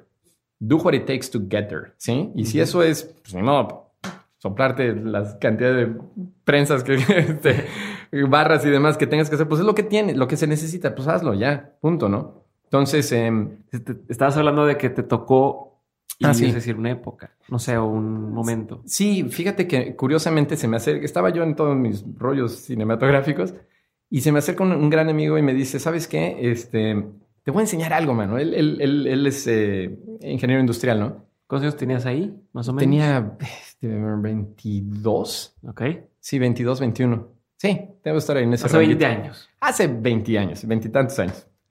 Este, eh, acabo de hacer una mueca, querido público. Este, en fin, el hecho es de que se me acerca este, este, este chico y no es cierto, era menos, era más chico yo. Tenía 19. Ok. Sí.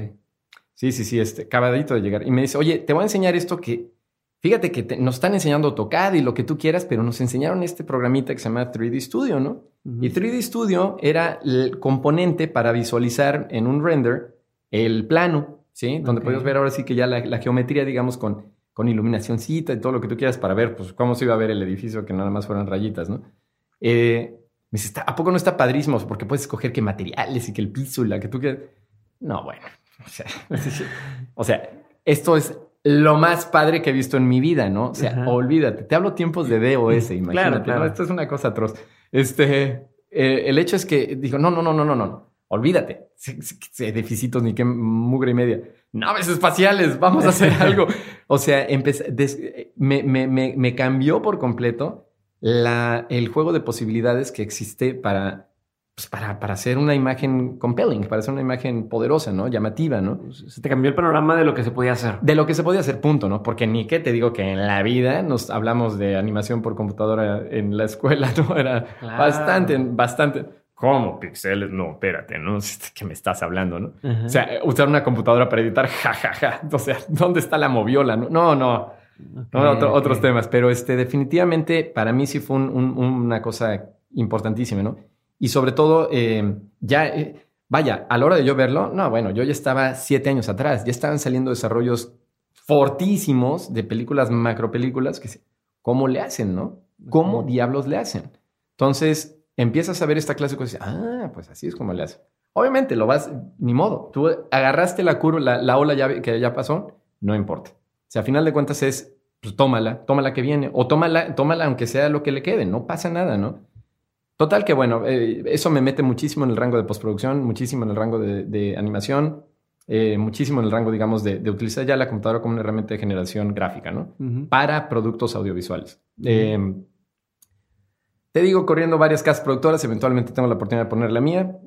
Nos, cae, nos cae una campaña presidencial no, lo cual fue muy bueno. Lo que tú quieras, empezamos a hacer cosas padres, este, más infomerciales de los que quisiera decir. No, no saben cuántas madrugadas fueron pobladas por nuestros interminables, este, eh, ¿cómo es esto? Anuncios. Eh, pero vaya, la, la- la ventaja es que funciona y de esta oportunidad de, de campaña, pues nos sale que nos, eh, eventualmente nos sale la, la, la, que nos contrató, la compañía que nos contrató, pues me, me ofrecen, oye, te compro tu estudio, ¿no? ¿Cuánto? O sea, me, me, es más rentable, mejor te compro que te ando siguiendo pagando tu renta, ¿no? Ajá. Este, digo, pues, ah, pues, a ver, pues ahí está el número, ¿no? Y me dicen que sí. Y lo dices, chingo, lo había dicho más. Sí, así, no, me, exacto. Lo primero que dices es, carajo, hubiera pedido más sí, Exacto. Sí, ¿no? Pero digo, bueno, ok, pues eh, ya está esto. Que pues, ¿cuál es mi, mi, mi, oportunidad? Fíjate que curiosamente antes, poquito antes de esto, no, no, no unos cuantos meses antes, eh, yo estaba con alguien que me eh, que trabajaba en Pepsi uh -huh. y me, me invita un día y me dice, oye, por cierto, fíjate que vamos a hacer un comercialote para, uh -huh. no sé si te acuerdas de ese momento, los Doritos 3D, man. Ajá. Unos Doritos que eran sí, como que este, diferentes. Eh, como con inflados. Sí, sí, sí, sí, era una cosa como, una, como voluminosa, básicamente. Como brincaba, no sé qué hacía. No, era una locura, ¿no? Pero, la, pero el anuncio más jalado que se aventaron es un anuncio que solo, no sé si solo salió en Asia, no sé si haya llegado, según okay. yo, nada más salió en Asia, pero es que allá pegaron con tubo, ¿no? Entonces sacaron un anuncio Toto que estaba inspirado en The Matrix. Ajá. Okay. Y era una jalada así con The Matrix, lo que tú quieras. Pero el hecho es que era un anuncio de muy alto presupuesto. Y me dice, oye, es que esto te va a encantar ver cómo lo hacen, ¿no? Y lo vamos a filmar en Vancouver. Entonces, este, pues, pues, te invito, ¿no? Muy linda mi, mi, mi, mi novia de ese entonces. Este, y no, pues me digo, claro, ¿no? Gran oportunidad. Total, que pues ahí vamos a Vancouver, lo que tú quieras. Este, una filmación padrísima, padricísima. Obviamente yo estaba en modo radar, absorbiendo todo, cómo hacían todo. Y bueno, no, pues ni te puedo decir lo que aprendí, ¿no? Muchísimo. Y me hice muy buen amigo del director, del director del comercial, un argentino fabuloso, Carlitos Rusansky, al cual adoro. Eh, y no, pues nos hicimos buena química, lo que tú quieras. Y ya en el camino de regreso a, este, a, a, Ciudad de México, me dice, oye, ¿sabes qué? Este, pues tengo que hacer el animatic para presentar a, Pepsi. ¿Por qué no te lo echas en tu estudio? No, bueno, pues qué coraje, ¿no? no bueno, Carlitos, que, no pero por supuesto, ¿no? O sea, total que, bueno, ya hacemos el animatic, todo así, bueno, obviamente fue, o sea, no me lo acaba de decir en el momento que se volteó, yo le hablé a todo el mundo y limpien hasta la última partícula de polvo, arreglen que todo, que quede impecable, ¿no? Asegúrense que todo esté, todo el software esté corriendo, todo esté, bueno, en su mejor momento, ¿no? Sí, dicho, llega, llegamos, lo que tú quieras, no, lo recibo como rey. El Animatics para estar en el mismo canal es... Es como una previsualización de cómo va a quedar ya todo el show, ¿no? Ok. Es como que una etapa previa para, ok, ya estamos claros de cómo hacer, ok, entonces ahora sí vamos a hacer con sí. el bueno, ¿no? Ok. Entonces, eh, pues básicamente llega, le hacemos lo que tú quieras, sale feliz, encantado, quedó padrísimo, lo presenta, se lo aceptan. Le digo, bueno, Carlos, pues ahora sí vámonos con el bueno, ¿no? Me dicen, no, ok, no, mira, te adoro lo que quieras, pero te estás lejos, muy lejos de, de lo que yo necesito para, okay. para hacer la versión en serio, ¿no? Y me dice el mejor consejo que me, me preguntabas de que, el consejo que cambia tu vida. Me dijo, ¿sabes qué? Tú tienes todo lo que tienes, todos los mismos softwares que están que voy a utilizar. Me deja un demo primero, me da un demo, me dice, velo. Velo y sábete que todo lo que tiene, lo que está saliendo en este demo se hizo con los mismos softwares que tú tienes, pero lo saben utilizar. Lo saben utilizar al 100%. Lo bolas. Ah, ¿cómo te lo tomaste? Pues, una vez más, dejaría el ego, mano. Dices, no, me, me, cayó en la punta, ¿no? Porque me dije, oye, me acabo de matar por este canijo y su, su animatic. Yo dije, oye, por, por, ya por lealtad, ¿no? Ajá. Este, no, no, pues dije, ok. No, a la hora que vi el demo, hermano, se, no, dije, no, sí, sí, sí, esto es un estudio en, en Vancouver que se llama eh, Rainmaker. Uh -huh. Ahorita ya fue absorbido por otros, pero en fin, no, me, o sea, veo el demo y digo, no, no, por supuesto, estos me dan 300 y las malas, mano, ¿no? Estos están muy, muy, muy por encima de lo que yo jamás pudiera imaginar hacer, ¿no? Okay. O sea, eh, entonces digo, no, ¿sabes qué? Fue muy bueno que te he dicho que no. Por Una supuesto. de realidad de que, de, ay, güey. Exacto, despierta, mano. Despierta porque ya están en este nivel y tú estás en este.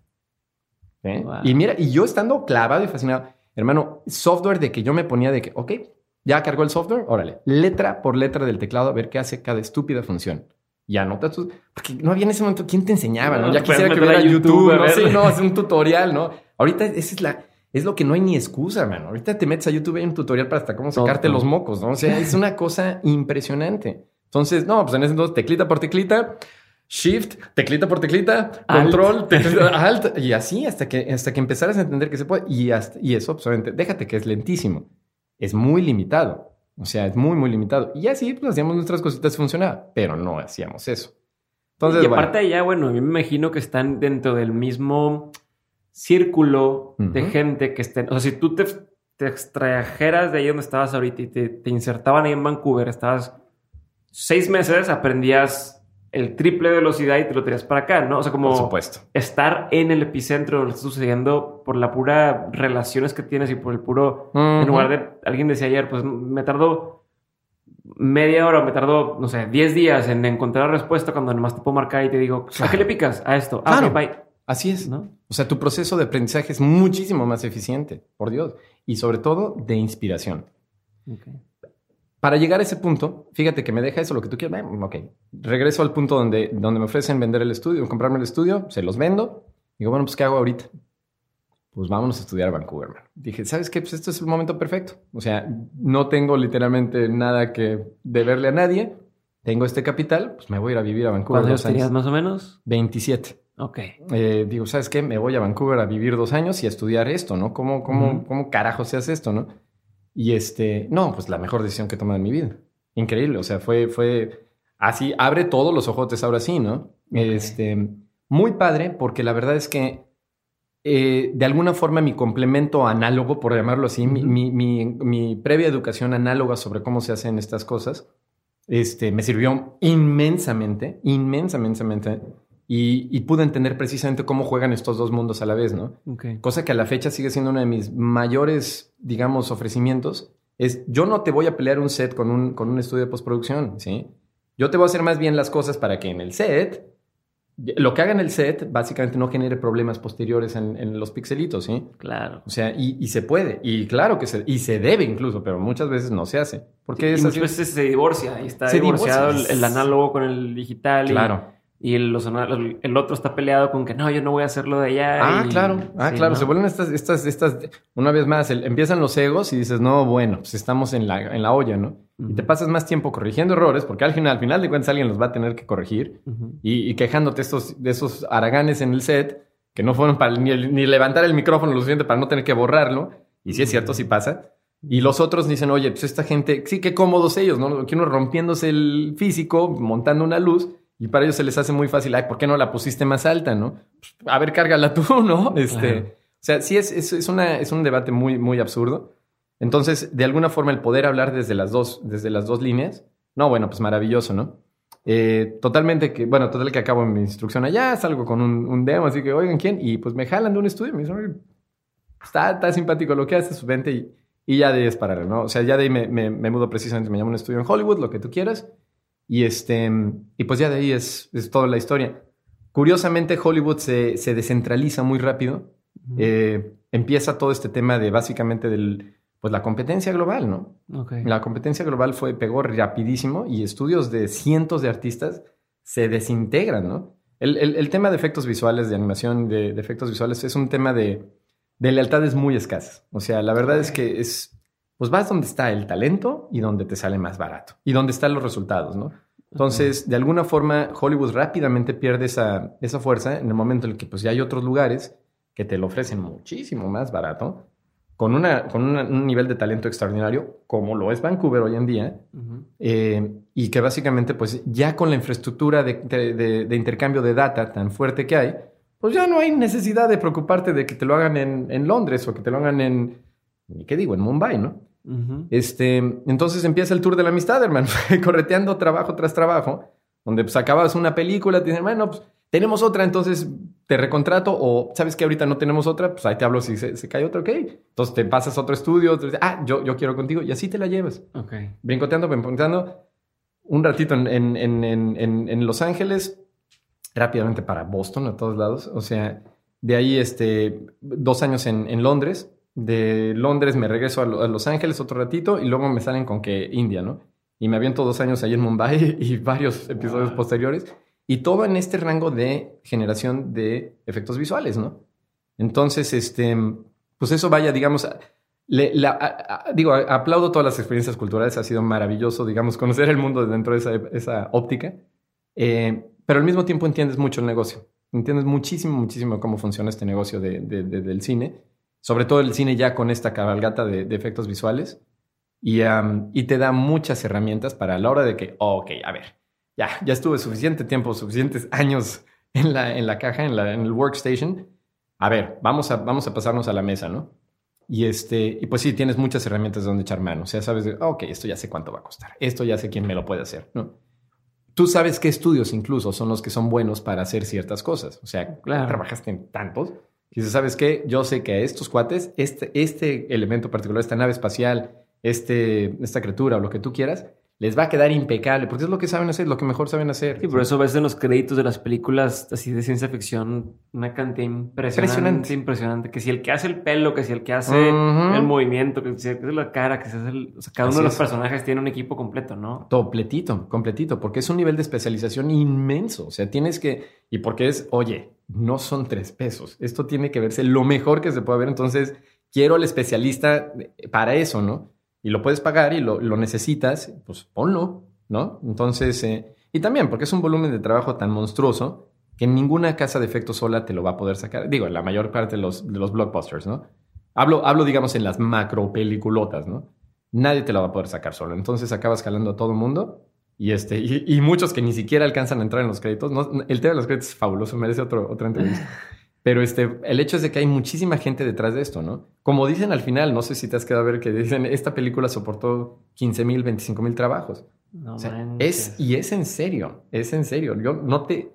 Otro día platicaremos lo que son las fábricas de efectos visuales en, en- en India, ¿no? Es una cosa de, ¿qué es esto? Son a veces hasta miles de artistas, ¿no? Dices, Wow. ¿qué es esto? No, es, es un tema, es un tema. No, estoy impresionado. Antes de pasar a la siguiente parte, porque ya sé que nos hemos extendido bastante, bastante. No, no, tú- yo tú dime, cállate la boca. No, no, al al contrario. Yo, yo estoy encantado y por mí lo extiendo lo más posible. Eh, y de hecho, hay varias preguntas que me van surgiendo durante el, el este, y si preguntara todo no acabábamos. Pero hay algo que me interesa mucho saber y es, o sea, la gente a lo mejor que está escuchando esto ahorita en enero no sabe Ujú. que tú viniste ahorita a Monterrey porque vas a dar una plática de TED. Ah, Este, sí, sí, sí. TEDx Paso Santa Lucía. Eh, de hecho, yo también me tocó eh, participar. Y eh, quería, a lo mejor para ahorita, ya está en YouTube la plática, ya la van a poder buscar, pero quería Ujú. ahorita adentrarnos un poquito en el tema porque se me hizo bastante interesante la premisa de, de tu plática. Ah, qué amable, Y gracias. entonces querían que, el- que el- la audiencia, que las personas que están escuchando, poder como reflexionar sobre esto, ¿no? Y, Mm. y puedes compartir otra vez de qué se trata la plática y por qué lo ves o por qué tienes ese punto de vista, ¿no? Claro, claro, claro. Bueno, mira, porque creo que a final de cuentas, em, digo, como tú lo sabes, es, es, es sé tu propio héroe, ¿no? Ese es el, el- el tema de esta plática y es, para mí fue muy importante hacer, hacer hincapié en que no tenemos que dejarnos llevar por solo lo que vemos en pantalla como, el único, como, un, como un ideal. Ok. ¿sí? Tú puedes convertirte en tu propio ideal, no es, no es tan difícil cuando tienes la audacia para tomar las decisiones que hacen de tu vida una aventura tan emocionante como la que está viviendo Jon Snow, ¿no? O sea, sí, no se necesitan dragones volando para que la vida sea emocionante, ¿no? O sea, la verdad es que si, si tomamos determinaciones que nos emocionen y que nos hagan vernos al día siguiente al espejo y decir, ¿cómo salí de esta vivo? O sea, pues, bueno, pues obviamente te acabas enamorando de ti mismo y hay que hacerlo. Enamórate de ti mismo. Sé, sé- sé el héroe que, que anhela ser y, y- y vive, vive la aventura que es vivir, ¿no? O sea, no te estaciones en una posición en la cual no haya aventura, ¿sí? Y eso no significa, bueno, súbete, al, súbete a un avión y aviéntate. No, no, no es eso. O sea, eso es, es mundano. No, es toma esos pequeños riesgos inteligentes arriesgate a equivocarte y a fracasar. Arriesgate a dejarle la servilleta con tu teléfono a la niña que te gustó para que te voltee a ver con una cara de ni en tus sueños, ¿no? Ajá. Y entonces cuando regreses esa noche, pues, tú dices, ah, ese momento, saborealo, saborealo, la- el drama que es vivir, ¿no? Ya. O sea, eh, esa, eh, el, el- el perderle temor a los, a los desazones hace que, que exista drama en tu vida. Y el drama es, es importantísimo en cualquier historia que veas, ¿no? Ok. O sea, pero está bien padre esa, esa, esa forma de verlo. Como dices, porque el drama, pues es, no tiene que ser negativo. O sea, No. no, no significa No. este sufrimiento y demás. Es simplemente, pues, acciones que están sucediendo en la vida y, y que le dan Ujú. sabor, como, como Claro. bien lo dices. A mí me recuerda mucho la película de Big Fish. Es una de mis películas favoritas. Wow. Ajá. Y cómo, cómo este cuate, todo lo que le está sucediendo, la historia que se cuenta de lo que está sucediendo, o la- Claro. cómo lo ve, pero luego al final ya no te confunde. A ver, pasó, no pasó, etcétera. Ujú. Pero se me hace bien padre esa, esa visión de si yo en lugar de estar, por ejemplo, en el caso de usted, dejarle tu teléfono a la, a la chava que te gusta, en lugar de verlo como un acontecimiento, eh, es difícil ponerlo en palabras, pero como un acondicionamiento ter- terrenal de, de lo que estoy viendo en este momento y si le doy el este eh, y me va a rechazar y me va a sentir mal, o sea, en lugar de dejarlo en ese plano y verlo en el plano más grande de tu vida y de la historia de tu vida y de los días, eso se va a convertir en una anécdota cualquiera que sea el resultado. Claro, o sea, aunque te diga que es. no, aunque se ofenda o que te Exacto. aviente el vaso de agua o, o que te diga que sí, cualquiera de las cosas es, es una historia que contar más adelante o es como esta película gigantesca que tienes de ti. Entonces, Exacto. el verlo así le quita muchísima ansiedad a las decisiones o Claro. muchísimo estrés o, Claro. o, o este, y si, y si no, y si como esto de chinga su madre, lo voy a hacer Claro. y ya después podré contar algo al respecto, ¿no? Así es, por supuesto. Este, o incluso vivir, o sea, sentir algo al respecto. De Por supuesto. padre. Y eso me encanta, eso que estás. O sea, Pues es que el, el que te rompan el corazón es una cosa maravillosa, te hace sentir vivo de una forma increíble, ¿no? O sea, qué padre es.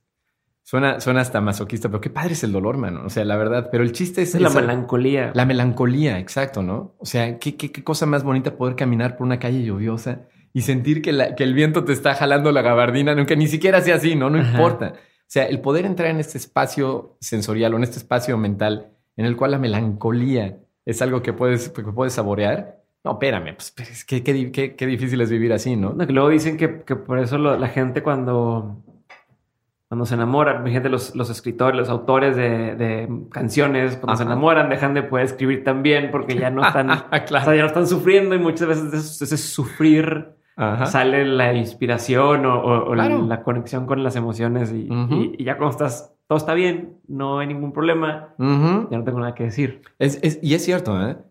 Yo, le, yo diría que es, me aterra la idea de nunca equivocarse por el hecho de que no sabes a qué sabe, a qué no sabe, no sabrías a qué sabe el éxito. Si nunca te equivocas, si nunca, si nunca sufres, si nunca, ¿cómo sabes a qué sabe estar, a, a pegarle? ¿Sí? Pues no, no sabes, no hay forma, no tienes, el, no tienes contrastes, ¿no? Es importantísimo conocer el color blanco para saber qué bonito se ve el negro. Entonces, necesitas eso. Creo que eso es, eso es indispensable en la vida de cada quien. Y como bien dices, quítate el miedo, quítate el estrés a que pase en tu vida, ¿no? Ahora, ¿se puede ser muy responsable con eso? Sí. Y eh, insisto, no se trata de, nada, pues vamos a, vamos a votar nuestra vida por un tubo. No, no, no. O sea, el chiste presidente de la vida es vivirla, pero vívela plenamente, ¿no? Entonces, a mí me, me- me da un poquito de terror ver cómo, cómo eh, lo puedo decir con estas barbas, las generaciones actuales se la pasan viendo tantas figuras en, en una, en, una, en, en- en social media y, y básicamente tomando un juego de decisiones y, y sintiéndose estresados por una, una cantidad de información que es tan producida como el comercial de, o sea, ¿qué te Claro. digo, no? O sea, son, son, son fabricaciones, por amor de Dios, ¿no? Y sin embargo, las validan como, no, es, es que esto es legit, ¿no? Esto es así, así es la vida real. No, no es cierto, esa no es la vida real. Tipo, está sentado en un Ferrari, se sentó por dos minutos y para tomarse la selfie y luego se salió, luego dijeron, quítate, chamaco, ¿no? O sea, o, o, o, o, no, quizás sí lo hizo, pero ¿qué importa? Eso es él. Y, y tener que tener, este- vivir bajo este estrés de, es que yo quiero ser como él. No, no, no. Sé tú, sé tú. Ujú. y, y como digo, pasa menos tiempo viendo, viéndote en la pantalla con la cámara al revés y viviendo la vida que tienes enfrente. Es, es, es, hay tanto, hay tanto. O sea, nuestra necesidad de testificar nuestros grandes momentos, ¿qué diablos? Vívelos. ¿Y para qué? O sea, ¿Para ¿y qué? ¿Quién, O sea- te va a decir, quién, quién te va a decir, ah, muy bien, Sí, muy bien y por Dios. Ya, ya valió la pena? Así es, así es. Tú y los otros 300 millones que también testificaron, qué padre estar parado en la punta del piso 27. Ay, por Dios. Ya hasta se, ya hasta se banaliza los grandes momentos de tu vida, ¿no? Mejor disfrútalos, mejor disfrútalos y tenlos para ti y atesóralos. Y te, nada mejor que verte a ti mismo y decir, pues no está tan mal este bicho que tengo enfrente, ¿no? Se puede, se puede, se puede. Me encanta. Vamos a hacer las preguntas este, que le hago a toda la gente. Pregunta número uno. Dispara. ¿Cuál ha sido el peor consejo Mm. que te ha tocado escuchar o que te han dado? Wow, el peor consejo que me han dado. Es que ni siquiera lo considero un consejo porque si fue tan malo. Este, supongo que lo que me lo que alguna vez me han dicho que no me, no pude ninguna vez, este, incorporar por completo fue el, el que solo hay una forma de hacer las cosas, el que tienes que hacer las cosas así, ¿no? Es más, ahí te va, caso concreto. Ahorita con esta jalada del garage, todo el mundo nos dijo, ¿sabes qué? Es que no vayas a este evento donde si no traes una película completa, ¿a qué vas? No, esto es un lugar para vender películas. Si no la tienes, ¿qué vas a ir a vender? No, no vayas, no tires tu dinero, te cobran una lana en la entrada, es una locura, nadie te va a dar ni la hora del día, ¿no? O sea, ¿para qué vas, no? No lo hagas. La forma de hacer esto es así, así, así, así. Síguela. Uf, es bueno, ¿qué diablos? Hazlo. O sea, ¿qué es lo peor que te puede pasar? Te botan en la puerta y digan, no, no, chico, ¿traes algo? No. Entonces bye, ¿no? Hazlo, hazlo. Eh, eh, supongo que lo que quiero decir con esto es, no existe solo una forma de hacer las cosas. Hay, hay consejos genuinamente de buen corazón que vienen de un buen lugar pero difícilmente me voy a creer que la experiencia de un individuo sea la experiencia única de una, de una situación. Hay algunas que sí, si jalas un gatillo con una pistola en la sien, te aseguro que lo que va a pasar, ¿no? Pero hay muchas otras que definitivamente tienes que probar, tienes que arriesgarte, tienes que... Entonces, estas, estas líneas, digamos, de a veces hasta bien intencionadas de que es que así son las cosas, me ha, me ha sido muy difícil tragármelas todas, ¿no? Me ha sido muy, muy difícil tragármelas. Y sobre todo sí creo que la experiencia humana es sumamente subjetiva y no puedes experimentar algo en cabeza ajena, ¿no? O sea, ¿cuántas veces no te han dicho es que esto sabe a rayos, ¿no? Luego que lo pruebas es, una maravilla, ¿no? ¿De qué hablas, no? O sea, el, ser humano es, es, tan eh, individual, digamos, en, su percepción de las cosas que, este, que pues, uno no puedes dejar que, que las experiencias de otros dictaminen las tuyas, ¿no? ¿Cuál, dándole la vuelta, cuál ha sido el mejor consejo que te ha tocado que te den? Aprende a hacer las cosas bien. Aprende a hacer las cosas, o sea, si eso es lo que quieres hacer, aprende a hacerlo bien, ¿sí? O sea, la pasión, la, la, energía, digamos, que tienes para hacer algo, es definitivamente es indispensable. Pero la técnica, sobre todo, digamos, hablando, digamos, de lo que, lo que puedo más o menos hablar, la técnica es indispensable. O sea, hasta el tipo más apasionado, que, será muy respetable su nivel de energía y lo que tú quieras, si no tiene la técnica para llevar a cabo su expresión, pues perdóname, pero pues es, un buen porrista, mano. o sea, no, no, no, no, no se lleva a cabo nada. O sea, invierte lo que sea necesario para llevar a cabo tu sueño como debe de ser, ¿sí? Aprende. No es, no es estas cosas de genialidad de la noche a la mañana. Yo no puedo creer que haya tanta tanta creencia de que eso es posible. No, espérame, todo tuvo un camino, todo tuvo un recurso, todo tuvo una, una, una escalera que subir. Sube los escalones y rómpete la madre del todo el camino, no importa, pero súbelos y llega hasta la cima sabiendo que lo que sabes, lo sabes y lo sabes hacer. O sea, a mí que me llegue alguien y que me diga, no, es que soy el, artista no plus ultra de la galaxia, pues está bien, a ver, enséñamelo, ¿no? No, es que no entiendes mi arte, no, pues entonces perdóname, pero paso, ¿no? Paso. ¿Por qué? Porque pues, no, tu técnica no me parece suficientemente refinada eh, y pues punto, esa es la realidad, ¿no? O sea, sí existe ciertos niveles de métricas que puedes o de... Pues sí, que son, que son métricas, como dices, son, mesurables, vaya. sí, sí, si tu trazo no es bueno, no es bueno, ¿no? Por muy padre que sea tu idea incluso, ¿no? Por muy ganas que tengas de triunfar, demuéstrame que tienes la disciplina para hacer esto bien, ¿no?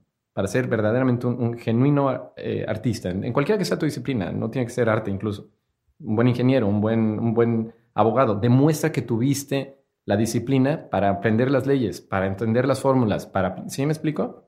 Sí. Si tuvieras la oportunidad de poner un panorámico que todo el mundo va a ver, un billboard que, que se va a ver por todos lados, o sea, un gigantesco, ¿qué le pondrías? Um, Mao, ya cállate la boca. Este, no, este, le pondría, deja el mundo mejor que, lo, que como lo encontraste. Y sí se puede. Yo también creo que sí se puede. ¿Cuál ha sido la, una de las mejores compras que has hecho con 100 dólares o menos? wow. Este, yo que soy de gustos tan malditamente excéntricos, carajo.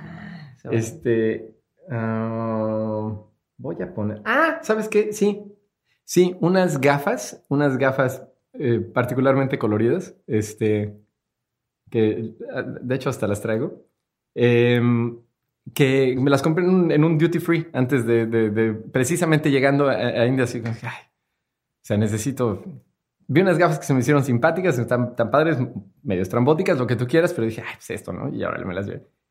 Y llego a este lugar con estas cosas. No, bueno, haz de cuenta que llegó, o sea, Jagger, ¿no? O sea, ¿qué es esto, no? O sea, fue una, fue una, una respuesta tan interesante a la, digamos, a la decisión tan, este, tan, tan, eh, digamos, diferente de, de, lo que esperaban de la persona. Y de alguna forma, y te lo digo bien abiertamente, me generó un aura que a la hora de que me di cuenta que existía, no, le tomé toda la ventaja del mundo, ¿no? Entonces, ok, ¿quieren show? Les voy a dar show. Y fue el show de Mau por años, ¿no? Y era, y, y, ya obviamente generas este, sí lo puedo decir abiertamente, generas este personaje que eres tú mismo. y, y, se conecta curiosamente con lo que hablábamos de la plática. Pero te pones en, una, en un papel, digamos, de vivir una aventura dentro de este mismo personaje que tú has creado, que eres tú, que lo haces divertidísimo, divertidísimo. Y de alguna forma se vuelve hasta coherente que tomes ciertas conductas porque el personaje ya cobra vida y el personaje es así. Entonces yo me podía parar en una mesa literalmente en medio del estudio y empezar a gritonearles este, canciones mientras se desvelan hasta las 4 de la mañana rendereando, ¿no? Y todo el mundo feliz y encantado, ¿no? O sea, y eso se valía. Y no, creas que me llevaba el, el, el, estudio manager a decir, oye, payaso, bájate de la, de la mesa, o sea, pone a esta gente atrás. Al contrario, o sea, se generaba un ambiente tan, tan interesante, tan, tan dinámico, tan bajo condiciones tan, tan intensas, tan divertido, que pues resultaba fabuloso y era de esperarse, porque claro, ve, al loco este que llegó con sus gafitas estas ridículas, pues así es el loco este, ¿no? cabrón eso que dices, o sea, como una pieza, un atuendo, una cosa. Sí puede generar una imagen de ti ante la gente, ¿no? Pero, pero está impresionante, pero a la vez es un, como dices, es un prop, es una... Es un prop, es claro. Algo que puedes usar para tu provecho. Claro.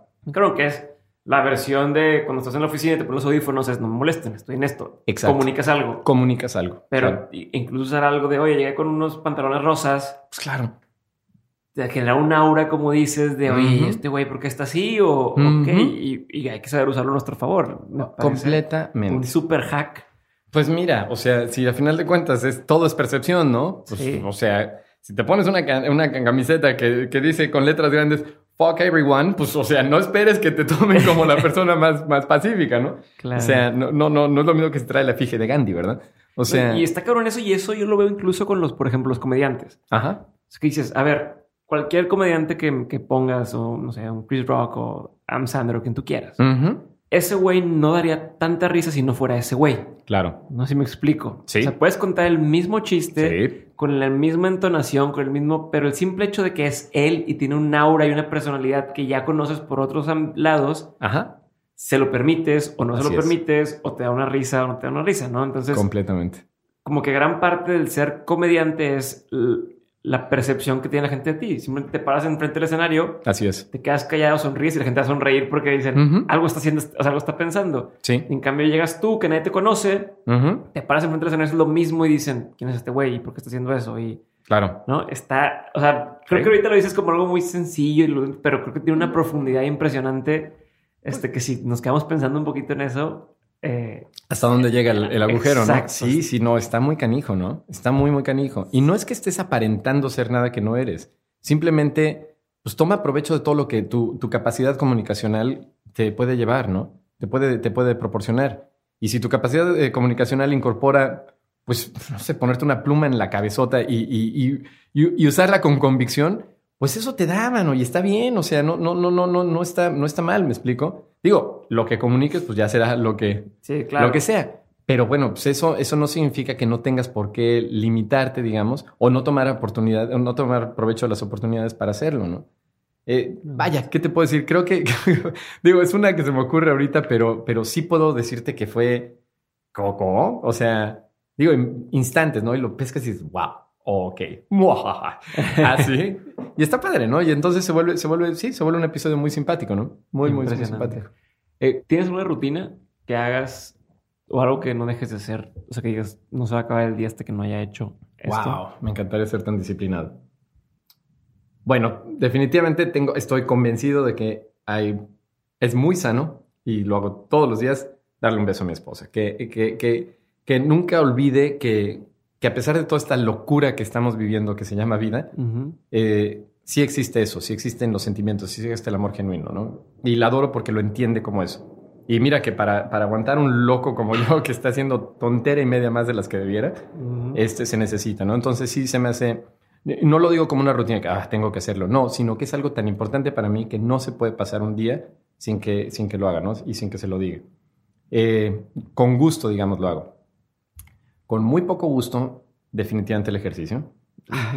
Lo detesto, pero sí creo que es importantísimo, importantísimo. Eh, y no quiero que pase un día sin que se mueva al menos un milímetro hacia adelante mi sueño. Punto. O sea, si un día pasa y digo, ah, no hice ni, no disparé ni un maldito correo de respuesta para mover ese, esa micra hacia adelante algo, sí, sí, me, pega, ¿eh? me, me, siento súper mal conmigo mismo. Entonces trato de, trato de acomodar lugar a hacerlo, ¿no? A veces hasta pudiera uno pecar de, oye, ya, o sea, dale, dale más tiempo del día a otras cosas, sí, pero al menos creo que, que tengo que darle eso, ¿no? Darle ese, ese, ese, empujoncito, ¿no? Y el día de hoy, hablando de sueños, ¿cuál sería uno de tus sueños? Hmm, al día de hoy, ahorita. Sí, ahorita porque me imagino que van cambiando, ¿no? Vas sí, evolucionando, claro, incluso sueños que tenías los alcanzas y el sueño se va todavía más grande y más grande. Mira, yo creo que es, es, esa sí te la, me la pones muy fácil. Es definitivamente llegar a una expresión personal, una, en este caso mi forma de expresarme es el cine, una pieza propia de la cual me sienta 100% orgulloso de lo que es, convencido de lo que es, y em, sí, y que, se, que, que, que acabe en pantalla, básicamente. Algo de lo que yo puedo decir, ok, esta es mi voz, esto es como yo lo haría, ¿sí? Porque me encanta criticar cine y soy, soy voraz cuando se trata de eso. Pero es muy fácil decirlo y cuando me voltean, bueno, ¿y usted qué? Sí te quedas así como, que, ay, bueno, es que yo, no, pues a ver, suéltala, ¿no? Suéltala. Y a lo mejor te, la, te avientan tomates, está padrísimo, no me importa. Pero ya dije, ya, ya puse allá afuera que, ¿sabes qué? También puedo decir algo, ¿no? Pero lo padre es cuando puedes decir, ok, sí soy crítico con esto, pero no significa que no sea crítico conmigo. Así es. ¿No? O sea, Así es. soy consciente de lo que... O sea, que eres consciente de lo que tienes no te dice que no puedes hacer Claro. una opinión crítica de algo más. Ah, no, por supuesto, por supuesto. Mira, las opiniones son como las narices, todos tenemos derecho a una, ¿no? O sea, de cuenta. Pero este, y también todos las vamos a emitir, ¿no? Todos los vamos, todos las vamos a emitir y se vale. La crítica, sin embargo, hay que, hay que saberla entender. Hay crítica muy constructiva y de hecho creo que eso es algo que pudiera decir a, a todas voces como consejo. Hay que saber aprovechar la crítica constructiva.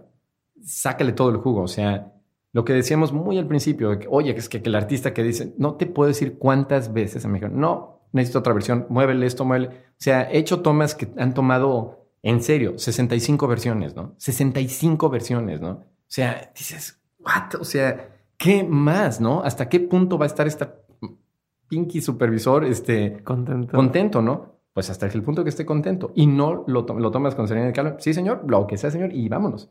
Y acaba algo en pantalla que dices, ay, se ve muy padre, ¿no? Y te das cuenta, a final de cuentas, que, que muchas veces todas esas, síguele empujando, síguele empujando, síguele empujando, no es que estén buscando la perfección porque nunca la van a encontrar, pero van a llegar al punto máximo de calidad que el, que el tiempo, que, el- que los recursos eh, permiten, ¿sí? Y cuando eso salga, dices, wow, se ve padrísimo, man. se ve bien padre. Entonces, sí, eso, eso definitivamente es, es importante tenerlo en, tenerlo en cuenta. Y este, mm, y pues vaya, eso es, eso es, eso es bueno. Ok. ¿Qué es algo, qué opinión tienes que poca gente comparte contigo? ¿Qué opinión tengo que poca gente comparte conmigo?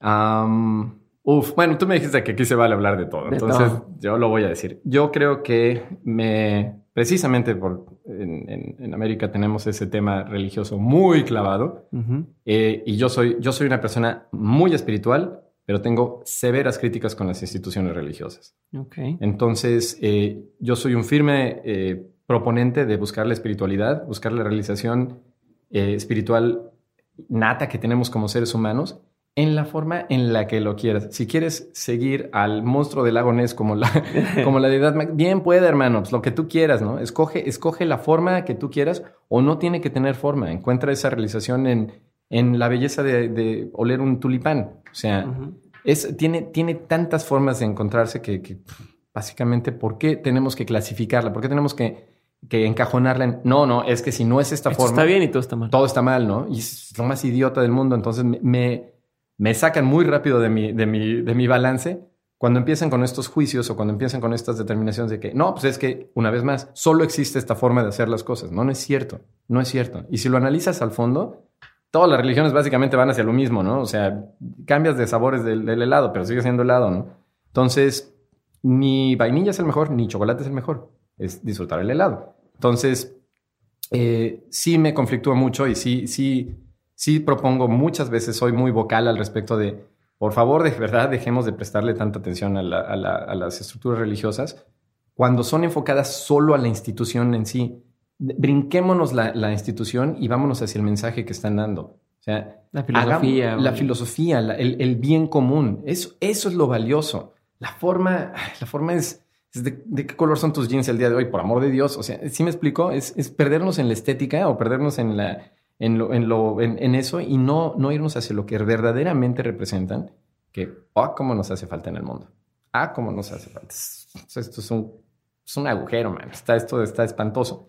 Entonces, em, sí, pues eso, como te podrás imaginar, sobre todo en ciertos lugares, pues no, no me ha sido, la- no, no me he vuelto, digamos, la persona más popular de la, de la mesa, ¿no? Y pues ni modo, pero eso es lo que yo creo. Eso es lo que genuinamente, genuinamente creo, ¿no?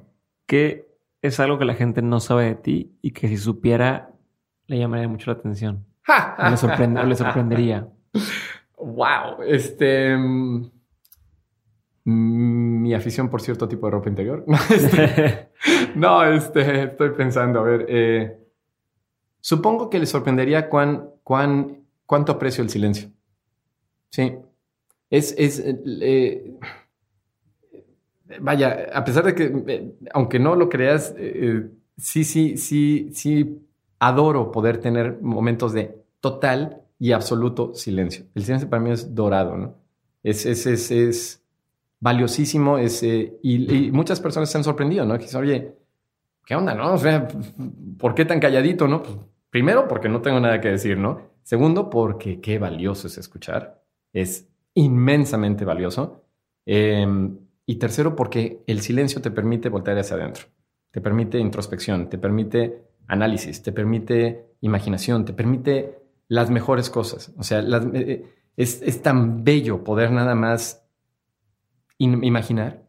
O sea, y, eso, es, eso es algo que, que- es hasta, hasta esfuerzo consciente de no, aléjate de todo y, y extráete para que puedas, para que tu imaginación se eche a volar, ¿no? Y esto implica todo, y esto implica hasta incluso después de leer una buena, dar una pasada, un, bueno, un libro de arte, ciérralo, ciérralo y apaga la luz y quédate contigo mismo, ¿no? Y que no haya ni un solo ruido.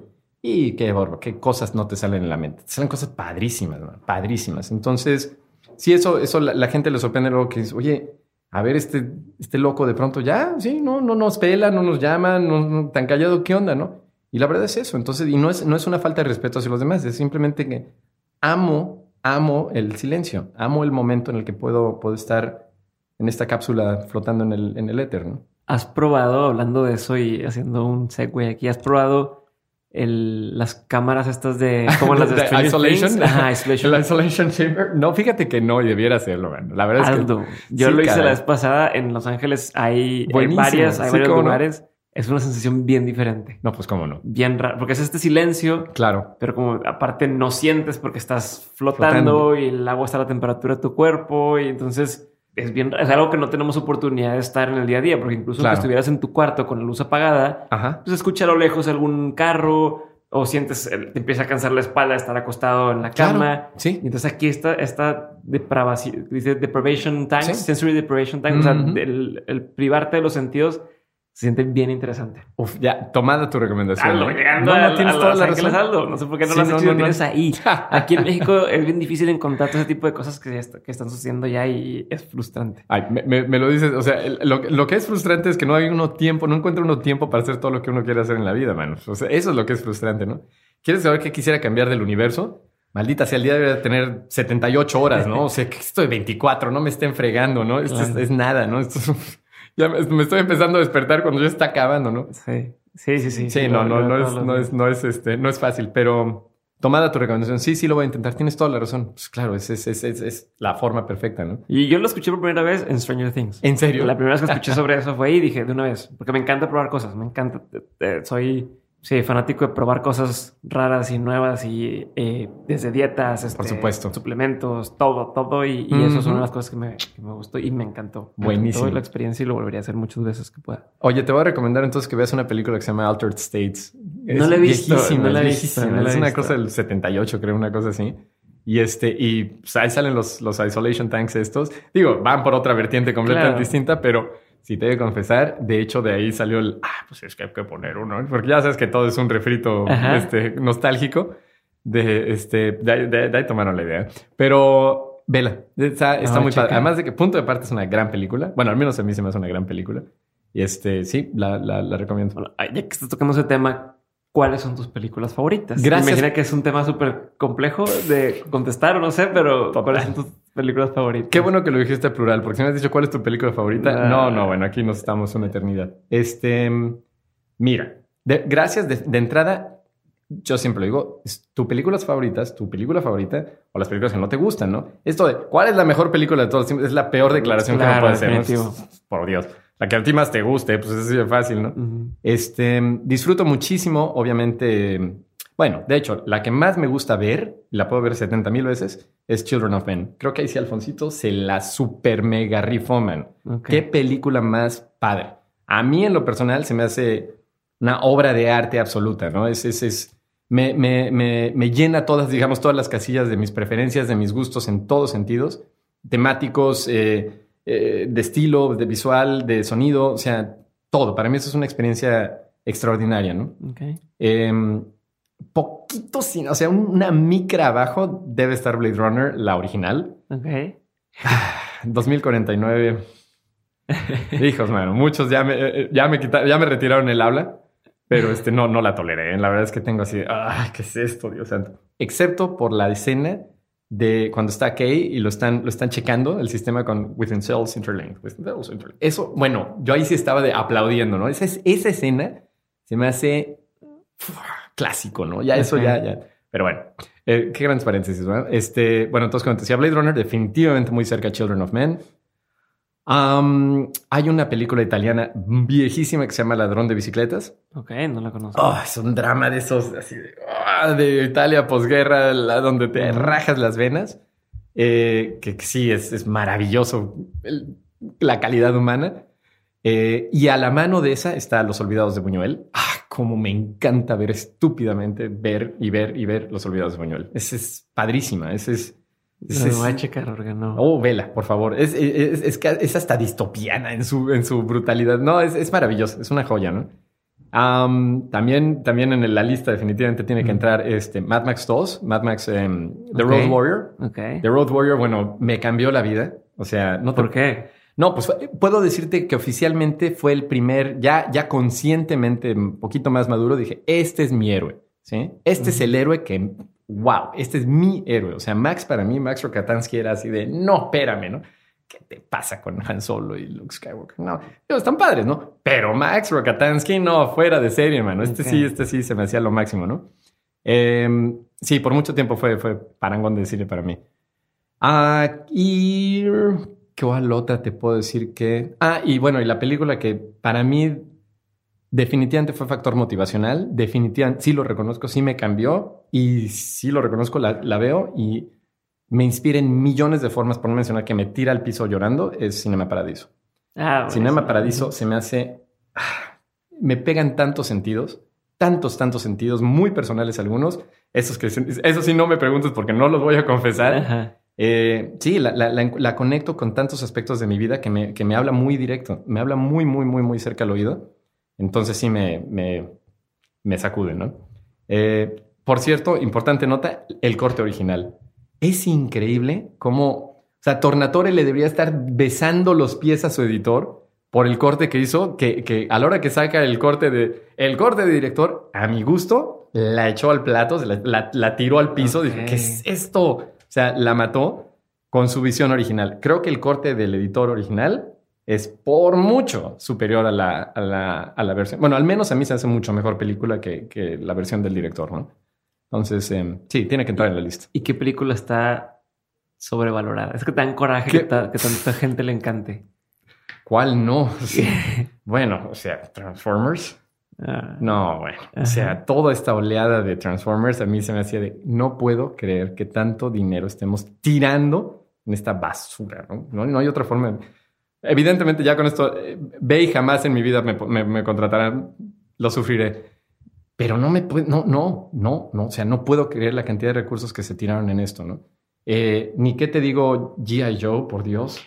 O sea, y sabes que me da coraje que son así como, esta es mi infancia, me la sí, están- se la la están- echaste a perder. se le echaste a per- te le estás tirando, ¿no? Cuando pudieras hacer cosas maravillosas con ella, pero maravillosas. O sea, no, no puedo, no, no, las, no las aguanto, ¿no? O sea, ¿Y, y cómo funciona, por ejemplo? Los Oscars están arreglados.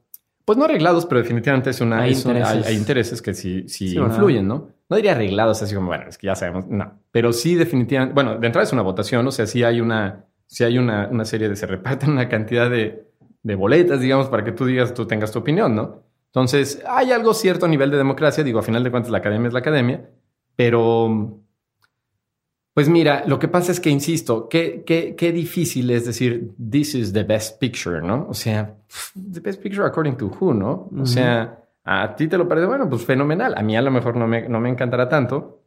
Pues no, no, no lo es, ¿no? Este, entonces, pues se me hace, me, me cuesta trabajo decirlo, ¿no? O sea, me gustaría que fuera enfocado menos en esta, en esta, en este discurso tan, tan cort- tan, tan tajante de que esta es la mejor película del año. No, pues, o sea, me encantaría decir, la academia reconoce el mejor esfuerzo cinematográfico o reconoce el- lo que considera O sea, que mejor- de cambiar un poco las, Sí. los títulos, ¿no? Los títulos, el oye, verbiage, La, la sí. película con un mensaje político más importante Sí, ahorita. que consideramos más relevante. Más relevante. Sí, o cosas como dices, ¿no? Claro. La hazaña de cómo lograron hacer estos efectos que no se podían Así hacer es. hace dos años. ¿no? Ándale, ándale. Sí me explico. En Ya. seamos más específicos, ¿no? Estos blanket terms de la mejor, la peor. lo- o sea, pues, come on. No, no, no, no me vengas. Children of Men, este, hasta mal no, si mal no recuerdo, me estoy dispuesto hasta, hasta checar las cifras una vez más, pero según yo perdió dinero en taquilla. Children of Men, que es a mi gusto un esfuerzo cinematográfico extraordinario. No fue una unidad de negocio particular. Al menos no, no me acuerdo si perdió, pero al menos no fue ninguna. Wow, no, espérame, eh, ganó apenas si la libró, ¿no? De lo que costó hacerse, ¿no?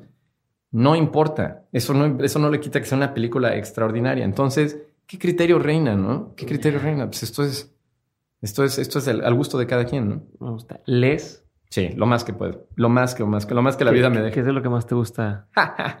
me vas a decir este, este ñoñazo enfrente.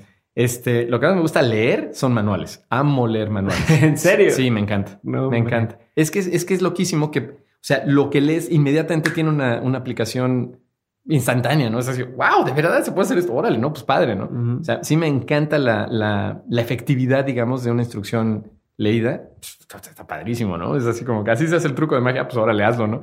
Está padrísimo. Me, me gusta mucho leer manuales. Me gusta mucho la historia, sobre todo la historia militar. Me encanta, soy apasionado de, de todo. Bueno, ya estarás en tu casa allá en Los Ángeles cuando vayas otra vez, cuidadito y no me avisas. Y te pasa, pasas y ves la, la loquera que es el cúmulo de libros que no, así pase mi vida entera cargando cajas, no me importa. O sea, el, el sufrimiento, la espalda que he dejado por cargar esas tonterías de- de- llenas de páginas, no me importa. No, no, los libros no me los quitas ni, ni porque quiera, ¿no? Entonces, este, sí, trato de leer lo más posible. Aparte de manuales, ¿cuáles tienen como tus dos, tres libros que digas? Estos dos tres libros hicieron una diferencia en, en mi Wow. forma de pensar o en forma de... Hmm. digo, En- probablemente en diferentes épocas ha sido distinto, pero sí, que digas, sí, sí, sí. esto hizo una diferencia, esto fue un punto de inflexión, esto me hizo pensar distinto. Fíjate que eh, reconozco que me influenció muchísimo la poesía de Cohen, de Leonard Cohen. Eh, la empecé a leer y dije, wow, qué bárbaro, qué, qué, qué, qué imaginación. Este niño, o sea, este niño lo que escribe lo estoy viendo en la cabeza, ¿no? Tiene una, unas visiones tan, tan hermosas, tan dramáticas, tan cargadas, tan, tan, eso, tan cargadas de, de- de sentimientos. Que bueno, ¿qué te puedo decir lo que la cantidad de inspiración que, que he sacado de ello, ¿no? Em, te puedo decir libros que me, que me cambian, eh, novelas de fantasía me cambian. O sea, para mí, este, eh, todo lo que es de Moorcock de Elric de Malibone, uf, o sea, para mí las novelas de Elric se me hace padrísimo el, el- el universo que crea, el personaje que crea. O sea, me, bueno, la cada rato lo ando, lo ando, le, algo, le ando robando referencia, porque todo es referencia, chicos. No existe nada original en este mundo. Todo es referencia y tenemos que saberlo apreciar como eso. ¿eh? Eh, y, pues, eso me encanta, digamos, ese tipo de novelas. me Repíteme el nombre de esa. Eh, Elric, el, el personaje se llama Elric de Melibone. Ok. Es una serie de libros que escribió un tipo que se llama Michael Moorcock, ¿no? Ok, Que perfecto. Más que luego me preguntan, ¿cómo se llama? Y... Ah, es, es. Como novela fantástica, a mí es del sabor que más me, que más me llena, ¿no? Ujú. Tengo su respeto a Tolkien, indiscutiblemente. Qué difícil es leerlo, indiscutiblemente. Este, pero definitivamente para mí en, en reglón de fantasía me, me encanta este niño, ¿no? Em, ciencia ficción, eh, definitivamente Dune me cambió también la vida. Dune es una cosa simpatiquísima porque, punto aparte que la novela se me hace extraordinaria, yo la leí bastante más, más, más grande que mi primer encuentro con Dune. Un día me dicen, mi, mi- me salen con que, oye, este, súper niño, tendría yo siete, ocho años a lo mucho. Este, estábamos en Ciudad de México y me dice, oye, este, pues vamos a los estudios eh, Churubusco porque están haciendo una de estas cosas de espacio que a ti te encantan, estas tonterías que te emocionan tanto, ¿no? Yo, "Eh, sí, pues claro, ¿no? Fabuloso. Y vamos y pues veo estas cosas, estas maquetas, ¡ay, qué padre están estas naves y lo que tú quieras! Es la primera vez que en mi vida que vi un blue screen, o sea, me explicaron unos artesanos maravillosos, unos españoles que están haciendo miniaturas que, bueno, me sentaron y me platicaron lo que yo, bueno, imagínate viéndolos hacer navecitas y cochineaditas, no, bueno, yo estaba en el cielo, ¿no? Ah, pues qué padre, ¿no? Yo ya, ya quedó, ¿no?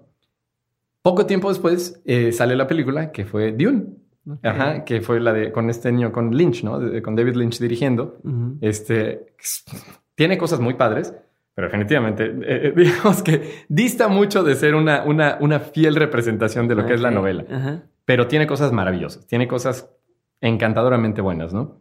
Eh, fenomenal esfuerzo, fenomenal esfuerzo.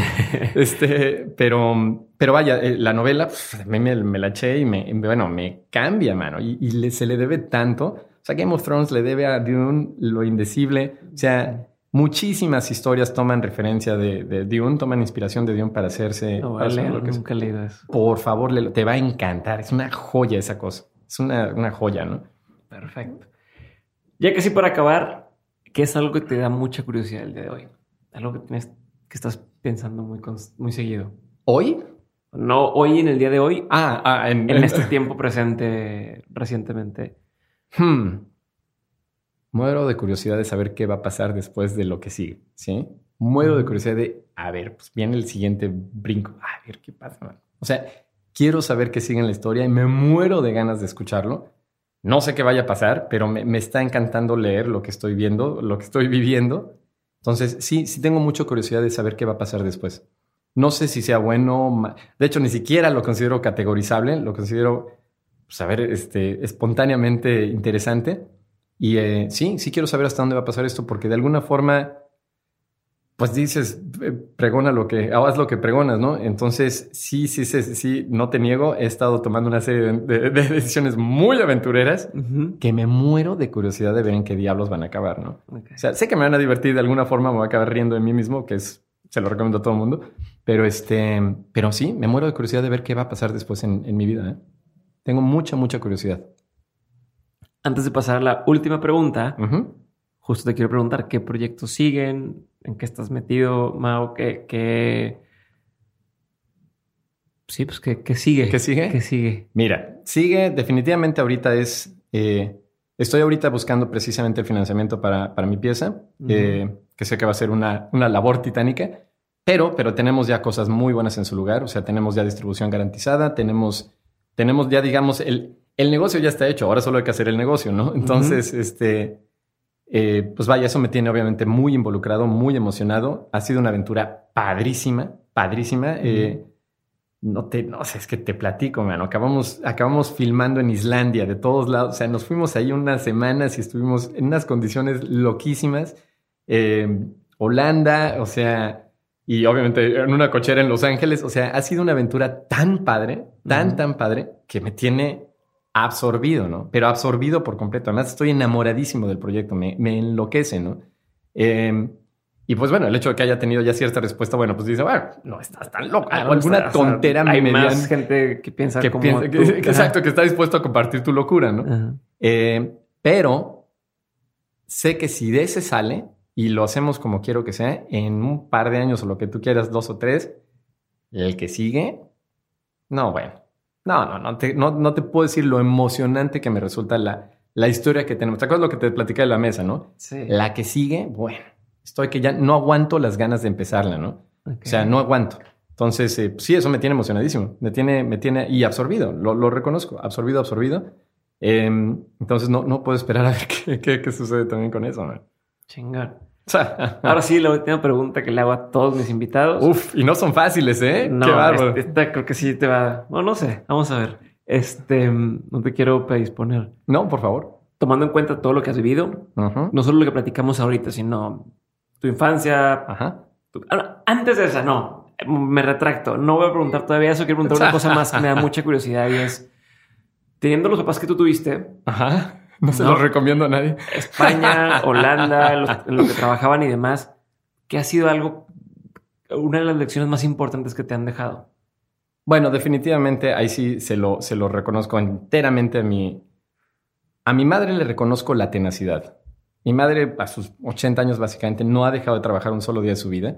Me impresiona su, su perpetua disposición a seguirse esforzando. Es una señora que se levanta a dar clases a las... Ella tiene una escuela y es maestra todavía, imagínate.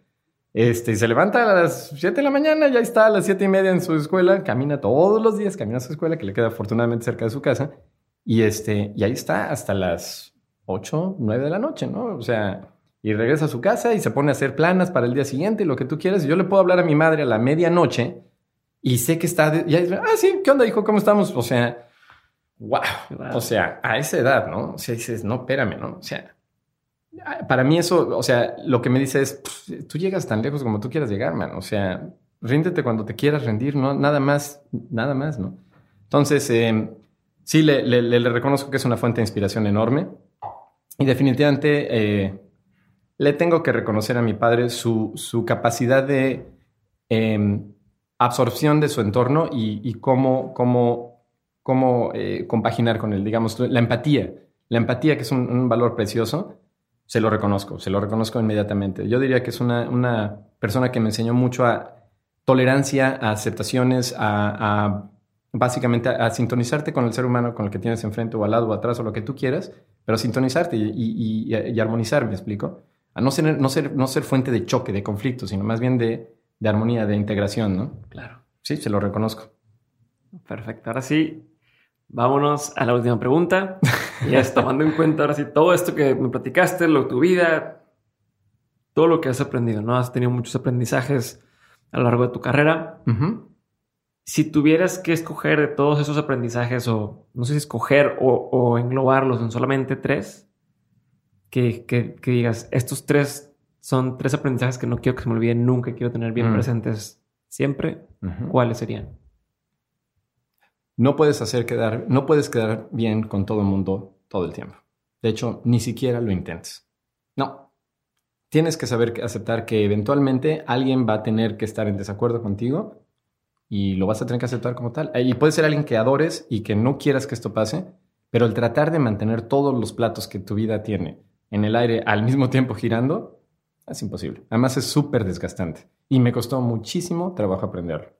En esta casi casi diría que por mucho tiempo era una obsesión de que, no, todo está bien, todo, o sea, no, ¿cómo vas a hacer esto? Porque esta otra persona, pues sí, mano, pero entonces te vuelves una, pues, te vuelves un, un- un- eh, eh, malabarista, digamos, de las emociones de todos, que es, es- es- imposiblemente desgastante y a final de cuentas alguien va a estar en desacuerdo y alguien va a estar, va a quedar mal y no importa, ni modo, ¿sabes qué? Sorry, no es tu labor ser el que, el que haga la- le haga la vida perfecta a todo el mundo.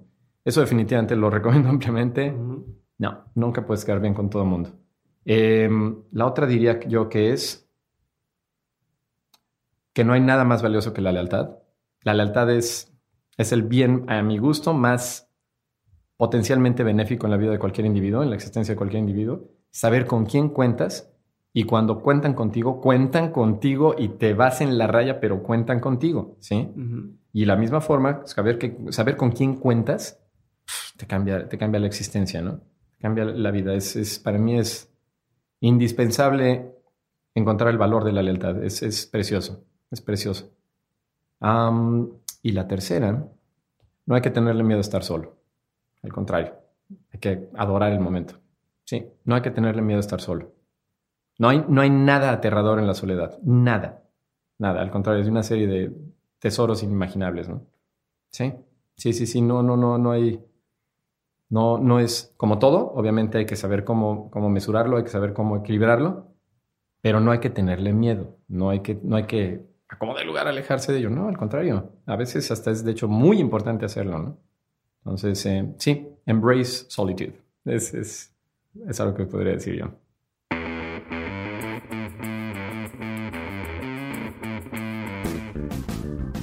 Muchísimas gracias por haber escuchado este episodio. Por favor, compárteme por Instagram tu parte favorita. ¿Qué fue lo que más te gustó y por qué? Me encanta escuchar tu opinión y te prometo que la tomo en cuenta para los siguientes episodios. Y aunque a veces me tarda en contestar, lo, lo admito, a veces me tarda un poco, trato de contestarles absolutamente a todos los mensajes porque para mí es bastante importante este feedback que ustedes me dan. Así que eh, ahora sí les doy el pequeño anuncio y es que si eres fan de Dementes, pero de verdad fan, fan, de esos de que nunca se lo pierden y que siempre están al pendiente, pues bueno, te recomiendo que estés al pendiente de nuestra cuenta de Instagram en arroba Dementes Podcast y del siguiente boletín, del siguiente newsletter de 7 de 7. Te recuerdo cómo suscribirte si aún no lo has hecho. Es entrando a dementes.mx diagonal correo. Porque por ahí voy a anunciar cómo hacerle para ser parte del Street Team de Dementes. No te voy a adelantar demasiado por aquí qué es, pero básicamente Voy a escoger un número muy limitado de personas para que trabajemos en equipo y me ayuden a hacer de esto que es de mentes algo todavía mejor. Obviamente, esto viene con una serie de beneficios especiales que estoy seguro que si ya eres fan de Dementes, estas cosas van a hacer que te guste todavía más. Así que ya estás avisado. No, no digas que por qué no te enteraste y por qué nadie te avisó. Así que estate al pendiente de, estos, de este anuncio estos días. Y bueno, yo soy Diego Barrazas y nuevamente te agradezco muchísimo que le dediques un tiempo de tu día a escucharnos. Esto fue Dementes, nos vemos el siguiente lunes.